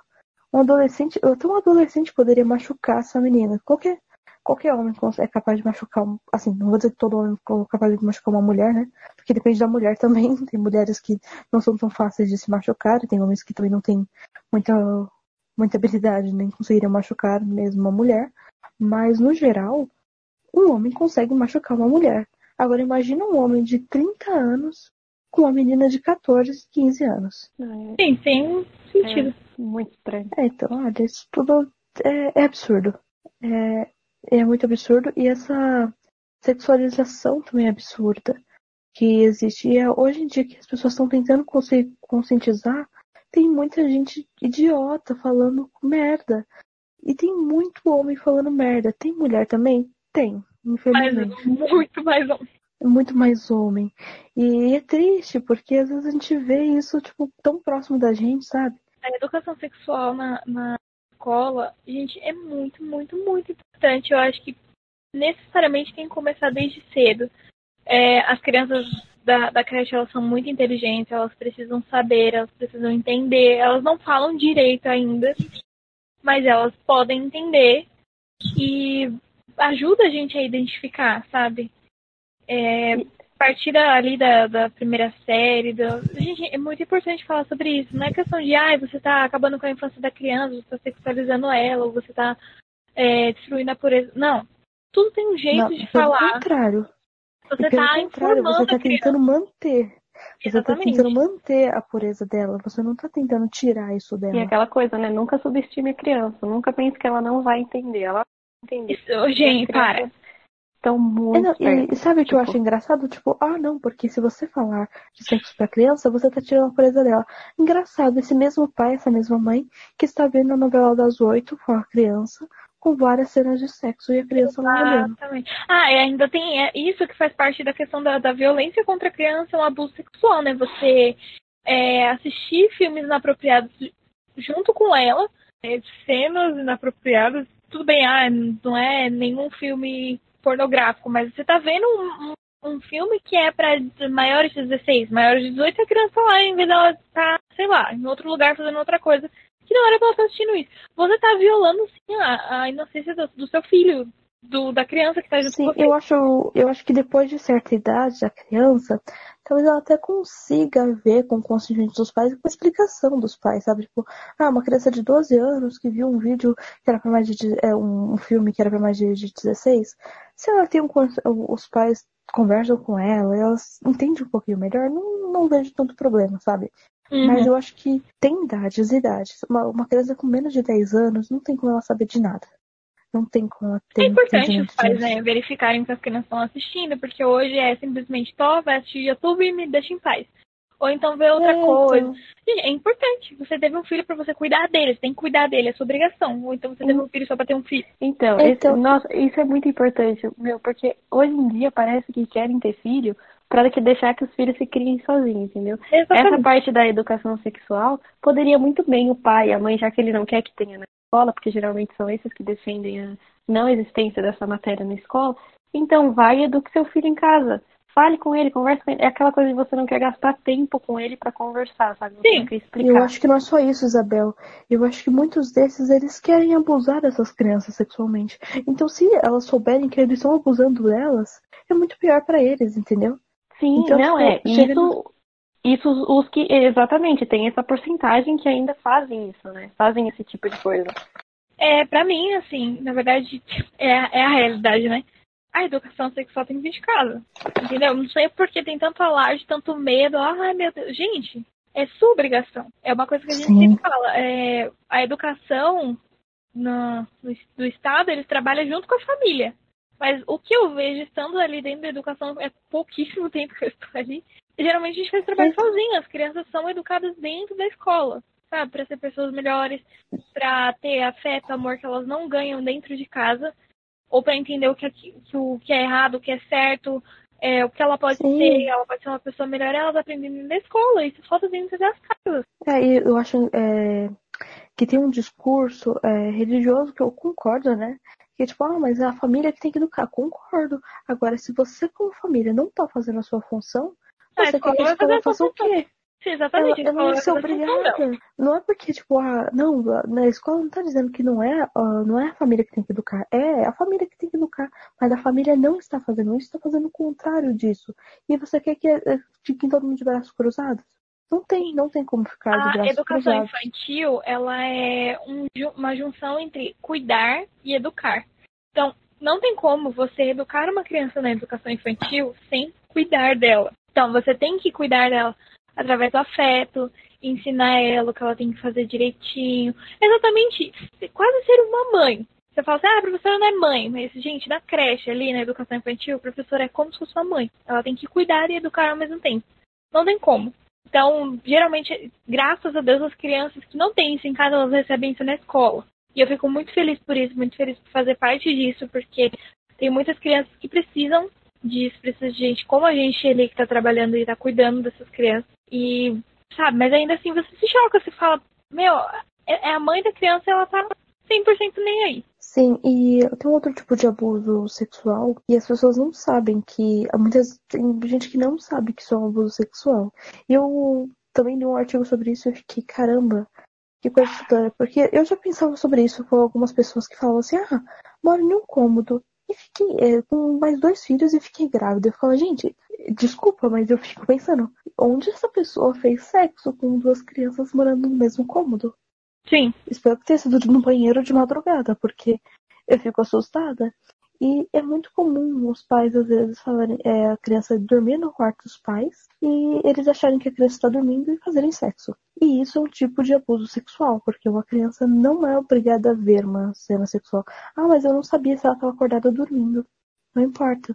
Daí? Não importa. Não, não, não, não é assim. Ela tem que ter um espaço separado e se ela tá junto com vocês, não dá, não dá pra rolar nada. Então também é um tipo de abuso que às vezes a gente acaba nem, nem sabendo que, que existe, ou nem, nem sabe de nada mesmo. E o caso que eu. E é outra coisa, e é outra coisa bem comum, né? Tipo, pode ser uma coisa muito comum e que muitos fazem, muitos mesmo. É. E nem percebem que estão fazendo porque é aquela coisa de que está inserido na educação deles, entendeu? Uhum. Eles acham que não vai incomodar, não vai atrapalhar na educação da criança. E vai, e não prestam atenção. É, eles acham que isso é normal, mas, por exemplo, nesse caso que eu vi, esse, esse menino ficou assustado com isso. E ele foi contar para a professora dele que ele achava que o pai dele estava machucando a mãe dele. Porque uhum. ele via ela fazendo barulhos. Então, ele achava que ela estava sendo machucada. E ele foi falar para a professora dela que ela precisava de ajuda. E a professora entendeu é, o que estava acontecendo, claro, né? E, e ela foi chamou os pais e falou assim, então, olha, ele veio me falar que, que tava te machucando. Eu sei o que estava acontecendo, mas ele não sabe. Então, ah, mas eu pensei que ele estava dormindo. E ela falou, nesse caso, a, a, mulher que a professora fala, eu, eu percebi que os pais deles realmente não fizeram isso por mal. Eles uhum. não, não tinham ideia nenhuma. Mas ainda assim é errado. Por isso que é tão importante se falar sobre assuntos como esses, porque tem muita gente que não sabe o que, que tá, tá ferindo a, a, a criança, o que não tá, né, psicologicamente falando. É, é, é coisa de, de louco mesmo, porque assim, pra deixar a população procurar informação, ela não vai. Por ela mesma, ela não vai procurar informação. Precisa ser entregue a ela. Então, principalmente pessoas de baixa renda, que estão na periferia, que não tem tanto acesso à informação assim. Hoje a gente tem mais por causa da internet, tá tudo mais conectado. Mas ainda assim tem gente que tem a, a faca na mão e o queijo e ela não sabe cortar. Então, não adianta. Se a, deixar a pessoa na mão da pessoa para ela procurar informação, às vezes ela não vai procurar. Então, por isso que é importante a gente falar, ter essas questões das campanhas. Eu achei muito, muito legal essa questão dessa campanha. E, meu, quanto mais a gente falar, quanto mais a gente compartilhar, quanto mais a gente conscientizar as pessoas, mais crianças vão ser protegidas, mais crianças vão ser ajudadas e vai mudar pelo menos alguma coisa na vida de alguma criança, isso vai ser mudado.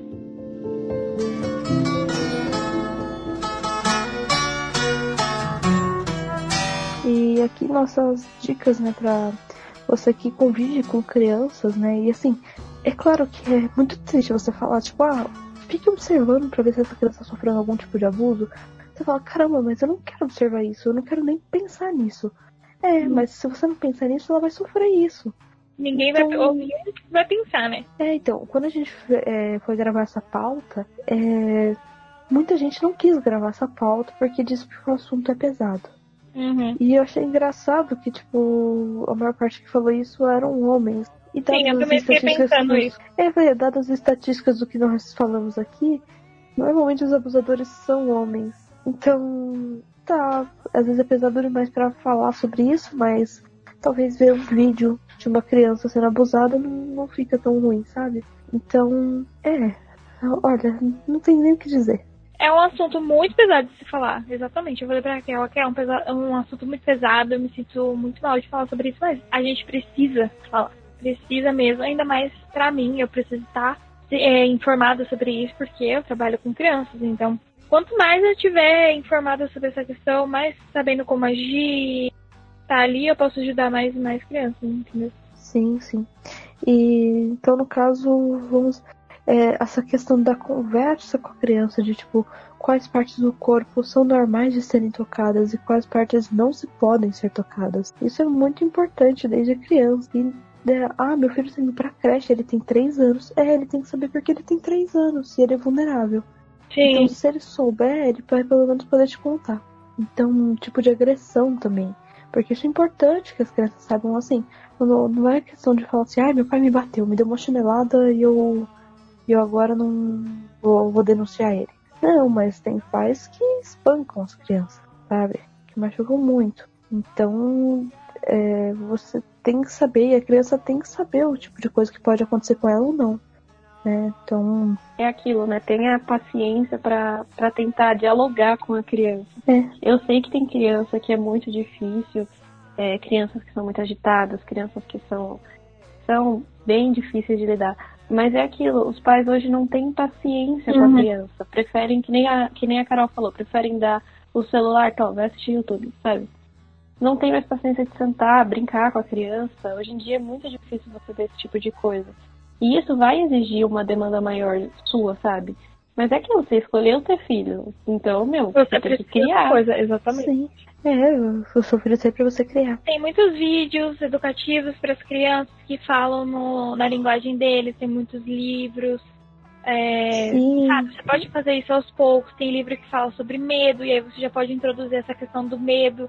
E quando a criança pode falar sobre isso, como ela está se sentindo acuada. É importante, é Sim. é tanto para isso quanto para os sentimentos dela, para ela entender que ela é uma pessoa, um ser humano com sentimentos e que ela precisa falar sobre esses sentimentos para que ela possa aprender sobre esses sentimentos e sobre si mesma.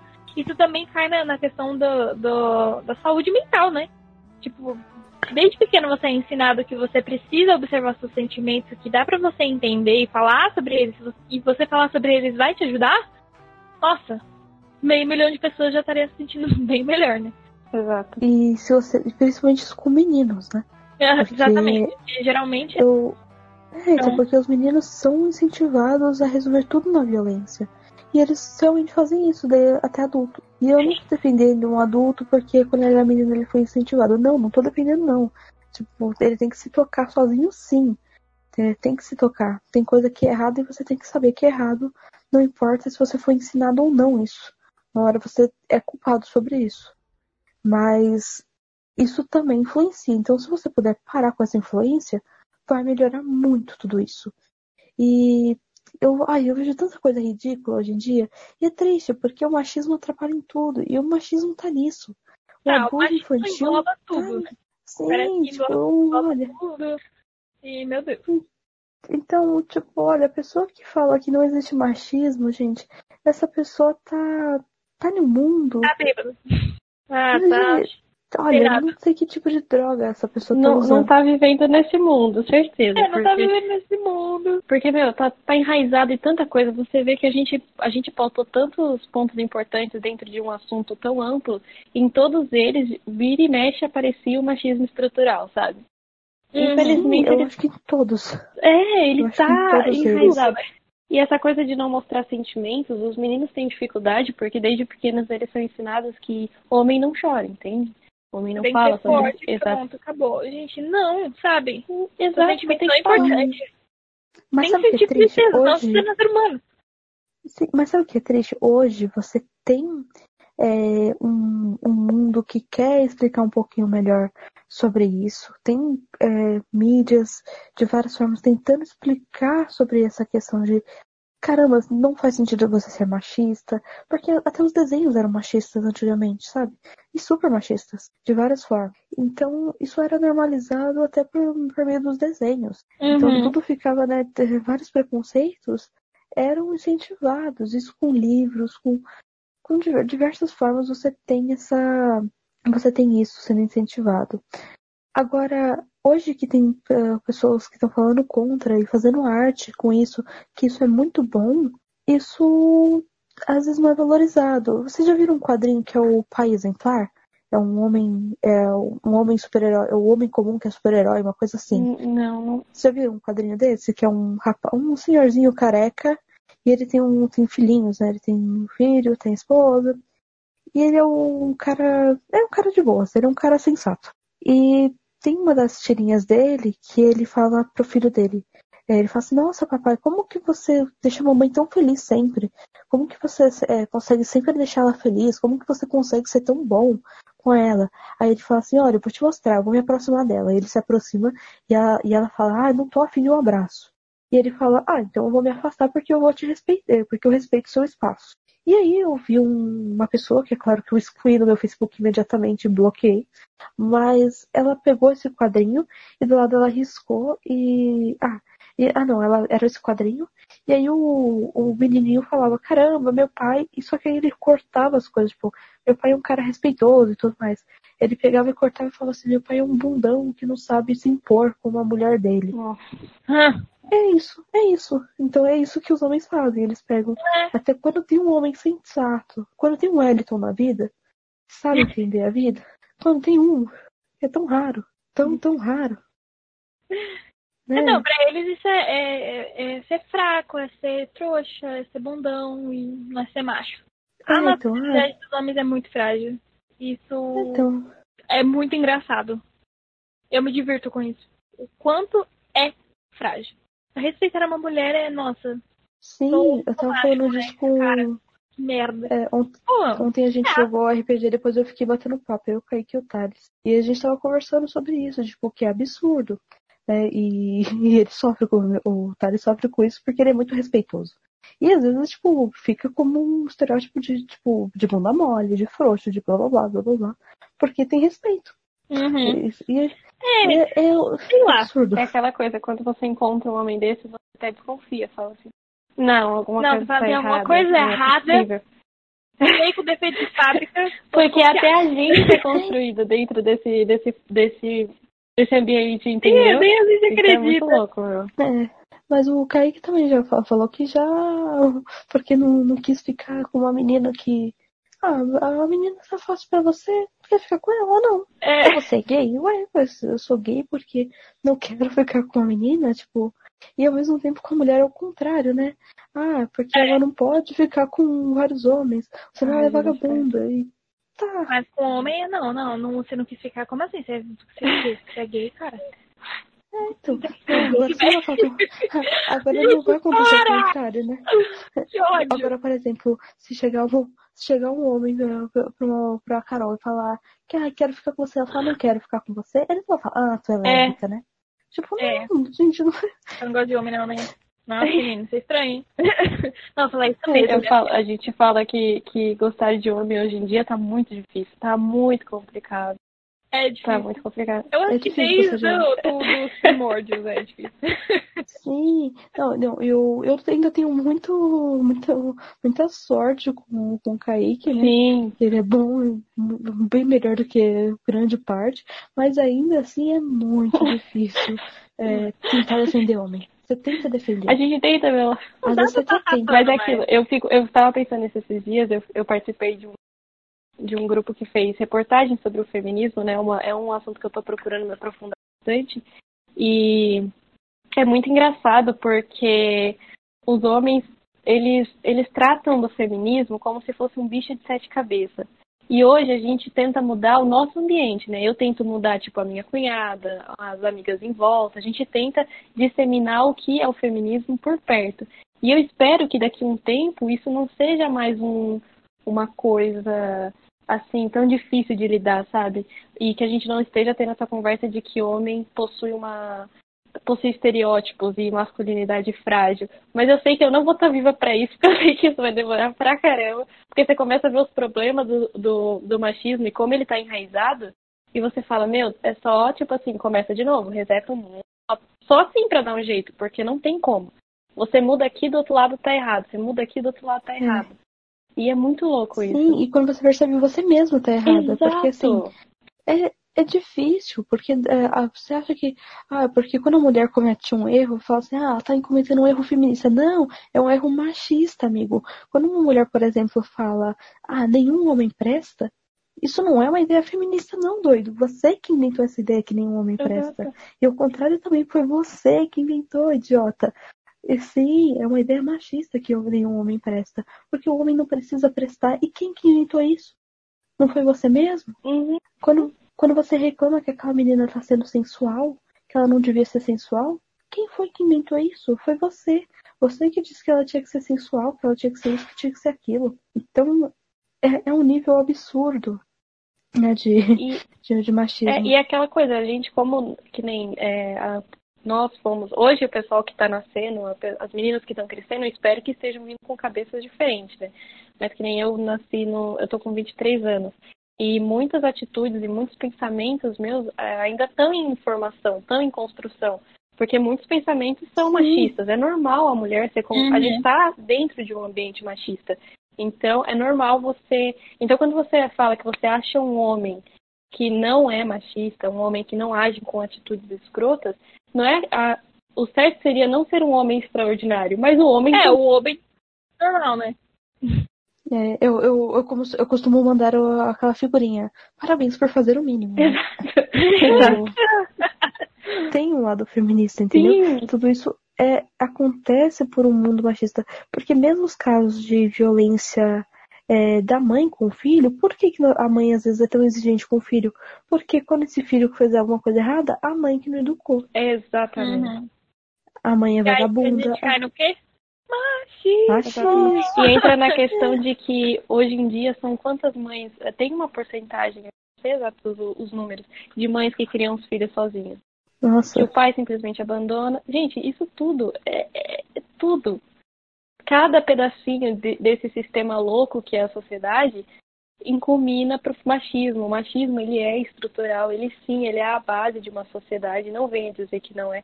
Isso está isso tá dentro da, da Bíblia. A Bíblia foi construída por homens, infelizmente mas não uma questão de eu sou evangélica e eu questiono esse tipo de coisa, sabe? Porque é uma coisa muito louca. Uhum. Mas, mas é, é, assim, é, dentro da Bíblia, ela tem, você consegue entender dentro de um contexto, entende? Porque, por exemplo, tem o, alguns textos que a pessoa fala assim, ah, olha, aqui o texto fala que a mulher tem que ser submissa. E no mesmo texto está dizendo que uns têm que se submeter aos outros. Uhum, exatamente. Está tá dizendo no, no, versículo anterior e falando que faz, fazendo isso em amor. E naquela época, e, na, e, se você perceber no texto, na verdade ele não está obrigando ela a amar o homem. É sim, o homem escolhia. tem que amar a mulher. Mas é aquela questão de interpretação, Mas, assim, hoje né? em dia você é obrigada assim, querida. É aquela questão de interpretação. É. E aquela questão, os é. homens vêm interpretando o mesmo, o mesmo tipo de história há muito tempo. Então, é aquilo como foi passado, né? É, é muitos anos. É. Então a gente se estruturou, querendo ou não, a gente se estruturou numa, numa sociedade religiosa e foi passando e você foi vendo que os homens foram colocando, por mais que isso não seja o, a pregação de uma Bíblia, os homens foram interpretando e foram repassando isso socialmente e a mulher foi ficando em segundo plano. E isso é muito doido.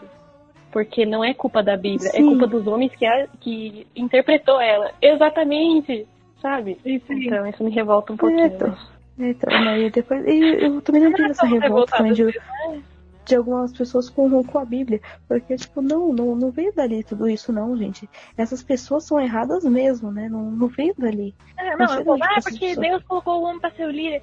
Tudo bem, Deus colocou, mas Deus perfeito. Daí veio o pecado e aí o que aconteceu? Então. então eu mas... entendeu? Então, tá aí a resposta, gente. A culpa não é de Deus. Vamos lá. Por favor. É, Vamos tentar. Para, para. É, para um pouquinho, né? Pensa um pouquinho no que você tá falando, né? Mas fazer uma Apesar teoria que... de madrugada que você vai chegar numa resposta. Não, mas o, é, é, muito triste essa questão do de como isso vai se refletir nas crianças, entende? Uhum. Porque é, é, é, isso, tipo, e, e, todo esse machismo faz com que o, o homem ache normal espancar uma criança. E o que eu, aquilo que eu fico bravo que eu falei para vocês de tipo, e na cultura pop parece que é uma, é uma violência mais cometida por mulheres e é, não é. a gente vê pelas princesas, né? São só madrastas. É, é madrasta mal. Não, e ó, olha só, é Branca de Neve, é Cinderela, ou a Bela Adormecida, uh, todo, todo, não, Bela Adormecida não, é a Rapunzel, eu errei não. É, o pai, o pai era maravilhoso pra ela, era maravilhoso. É. Mas a mãe dela que era louca. A mãe dela era a louca. E, e ela sofre. Eu, gente, ah, você conhece esse homem maravilhoso? Ah, me poupe, sabe? Você vê também a questão da, da Amy, quem cuidava das meninas no orfanato eram mulheres, e essas mulheres eram agressivas. Ele é meio, É. meio louco, né? Muito doido. É, então, isso eu só, só posso fazer um comentário que eu, eu falo pro Kaique, ele, ele morre de dar risada. Eu acho que isso de você ter orfa- orfanato pra menina, instituição pra menino, internato feminino, não sei o quê, você tá incentivando a homossexualidade sim. Aí, nesse ponto, sim, você tá incentivando a homossexualidade. Pô, você convive em lugar que só tem mulher. Você uma hora vai ter que gostar de alguém. Só tem mulher, você vai gostar de mulher. É uma boa teoria. É uma boa teoria. É, então, né? Você fala, nossa, essa minha amiga é tão legal, né? Tão bonita, tão gente boa. Exatamente, mas eu acho que até nessa questão a mulher ela consegue ser mais flexível é, na questão da. A mulher é normal ela falar que uma mulher é bonita, sabe? É normal ela falar que uma mulher Sim. é atraente ou coisa assim. Porque pra ela não é uma coisa frágil. Não é frágil, exata... exatamente. exatamente. No meu caso não é tão fácil não, né? Se eu falo, nossa, aquela moça bonita, nossa, que moça inteligente. A galera já olha pra mim e fala assim, hum, você quer pegar ela, né? Eu fico, gente, eu sou casada, o que, que é isso? Que- Como assim? Como assim? Exato. Como assim? É, então, é um estereótipo também machista. Que, ai, é, é tudo muito complicado. E É, vamos deixar assim. Não, não, sabe o que é pior? A culpa não é só dos homens. Tem mulher que faz o homem ser machista. É, e não é, é culpa de todo mundo, não é culpa só dos homens, não.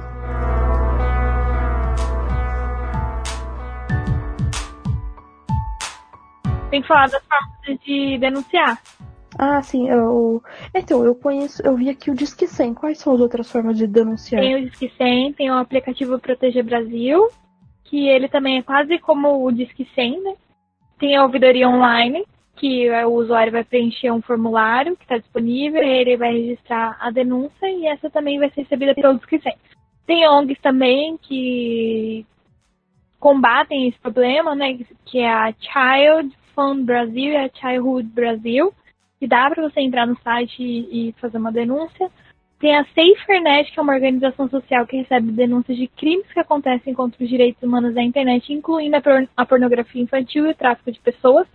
Tem o Conselho Tutelar, que é o que a gente mais ouve falar, né? E tem o CREAS e o CRAS, que são os centros de referência de assistência social, que tem no, nos bairros, né? Não sei por aí onde vocês moram se tem isso, mas por aqui tem bastante, que tem um atendimento psicossocial com as crianças e adolescentes vítimas de violência sexual. E tem essa questão de assistência social, que você pode ir lá, pode conversar. Então, a gente tem formas, é, tem muitas, tem muitas formas de você ir denunciar, de ajudar e, sabe, É. isso é importante, é importante todo mundo saber É, disso. então, eu acho que isso é o mais E tem o, o MP, né? O Ministério Eu acho que isso é mais importante também para os pais falar, para os professores falarem, para pessoas que convivem com crianças, de, Uhum. Fala na escola, fala em qualquer lugar, fala com um parente que você sabe que não vai concordar com isso. E Você começar falando com alguém já é um ótimo passo. então, mas tem que tomar cuidado na hora de falar. É, eu vou falar de um último caso aqui que é Uhum. bem triste, E pra quem que fala, de uma menina que também é, cresceu sendo é, violentada de todas as formas. Ela era estuprada pelo pai muitas vezes. Ela também estava desnutrida porque eles não. Ela é, tinha vários problemas com, por causa da, do, da violência sexual.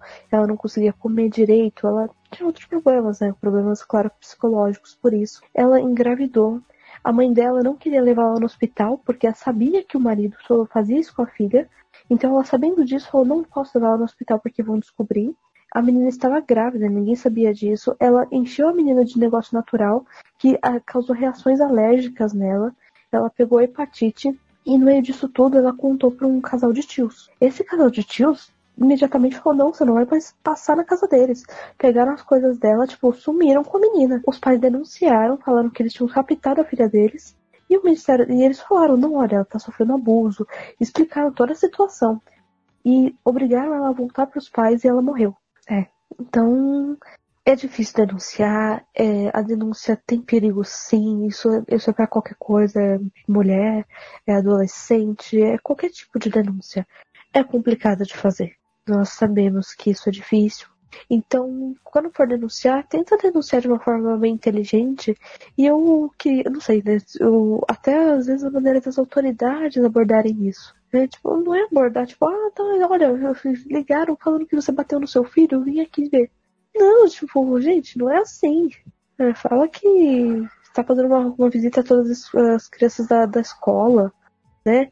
Você vai na escola da criança, ver como essa criança tá lá antes de, de ir pra casa dos pais. É aquilo, cobre, cobre atitudes Sabe, inteligentes não... das autoridades, né? Para que elas possam agir com inteligência. Sim. Isso é o mínimo. E essa é a obrigação delas a fazer com a gente. Como é. um meio social. Elas trabalham para vocês, elas trabalham para te proteger. Então, isso é o dever delas. Então cobre, tem que cobrar. Porque senão não faz de maneira inteligente, como a gente já explicou aqui. Então, tudo isso é muito triste. A gente ainda vai gravar outro podcast sobre injustiças da.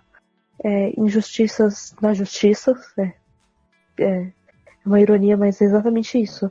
Como no sistema da justiça existem, existe muita coisa errada. E o assunto não pode parar, gente. Então, é, se você quiser continuar esse assunto aqui com a gente, entra no nosso grupo lá do WhatsApp, o Cappuccino Lovers. Curte, curta o Bookstime no, no Facebook. É o Bookstime Brasil no Facebook. Não. No Facebook é só Bookstime. É, no Instagram e no Twitter é Bookstime Brasil. Vamos começar a agitar mais no nosso Instagram. Então siga lá, vai estar bem legal. Temos novas maneiras de conteúdo. Ouça nossos outros quadros. É, temos novidades. Siga nossos outros quadros, leia os artigos postados no nosso site, que agora está com uma cara nova também, e conheça os outros podcasts da, do grupo Bookstime. Que no caso tem o Na Gaveta, que é sobre futebol, tem o Elementar, que também fala sobre vários aspectos do, da cultura e tem um papo mais descontraído. Tem mais algum? Acho que não, né? E tem os nossos quadros que eu já falei aqui no começo manda um e-mail pra gente, manda um sinal de fumaça. E se você não souber como denunciar e tá vendo isso, não tem como ligar, manda um e-mail pra gente que a gente denuncia por você também. Então, a gente te ajuda. Então. A gente ajuda. É, todas as dúvidas têm que ser sanadas, tá? Então, e nós também temos dúvidas, por isso que eu tô falando isso. É, Carol, a Carol que participou desse papo com maneira tão ativa, com seu trabalho com a pedagogia, Fala um pouquinho sobre as suas redes sociais, Carol, se alguém quiser entrar em contato com você. Gente, vocês podem me seguir lá no Instagram, é carolineoliveira.f, Carolina com K. Vai estar aqui embaixo. É, lá vocês vão saber sobre os meus livros, sobre as coisas que eu tenho visto, ou as coisas que eu gosto, ou assuntos aleatórios, né? E você também pode me seguir no Twitter, que vai estar aqui embaixo. Me conversar comigo também lá no, no grupo do Caputino e também tem os meus livros na Amazon, que o link também tá aqui embaixo. E é isso aí. Isabel, você fala um pouquinho mais sobre as suas redes sociais, o seu trabalho? Eu estou no último ano do curso de jornalismo, então tenho alguns trabalhos publicados dentro do site do Bookstime, faço alguns trabalhos em jornalismo literário, que é uma área bem legal. Por enquanto eu só estou com o Instagram, que é Bel com dois Z, Alves Underline. Então vocês podem me achar lá que eu converso bastante, às vezes posto umas coisas bem diferentonas. E fica aí, é isso aí, galera. Até a próxima. É. Eu sou a Raquel. Você pode conhecer sobre mais os, sobre os livros que escrevi junto com meu marido. Também vai ter o meu projeto solo aí. Vamos termos muitas novidades também nos nossos projetos em conjunto. Uh, eu tenho, meu Instagram é Kel Machado com zero no final. Pode me adicionar no Scooby no Goodreads. Eu sou a Raquel Cortez Machado. Eu passei muito errado esse daí por muito tempo e tá como apelido Kel. Não sei se isso, se isso muda alguma coisa, né? Mas o. Ou é Raquel Machado ou Raquel Cortez Machado. No Scooby eu sei que é Raquel Cortez Machado. Então, beijão e tchau. Beijo, galera. Até Tchau, gente. Próxima. Até mais.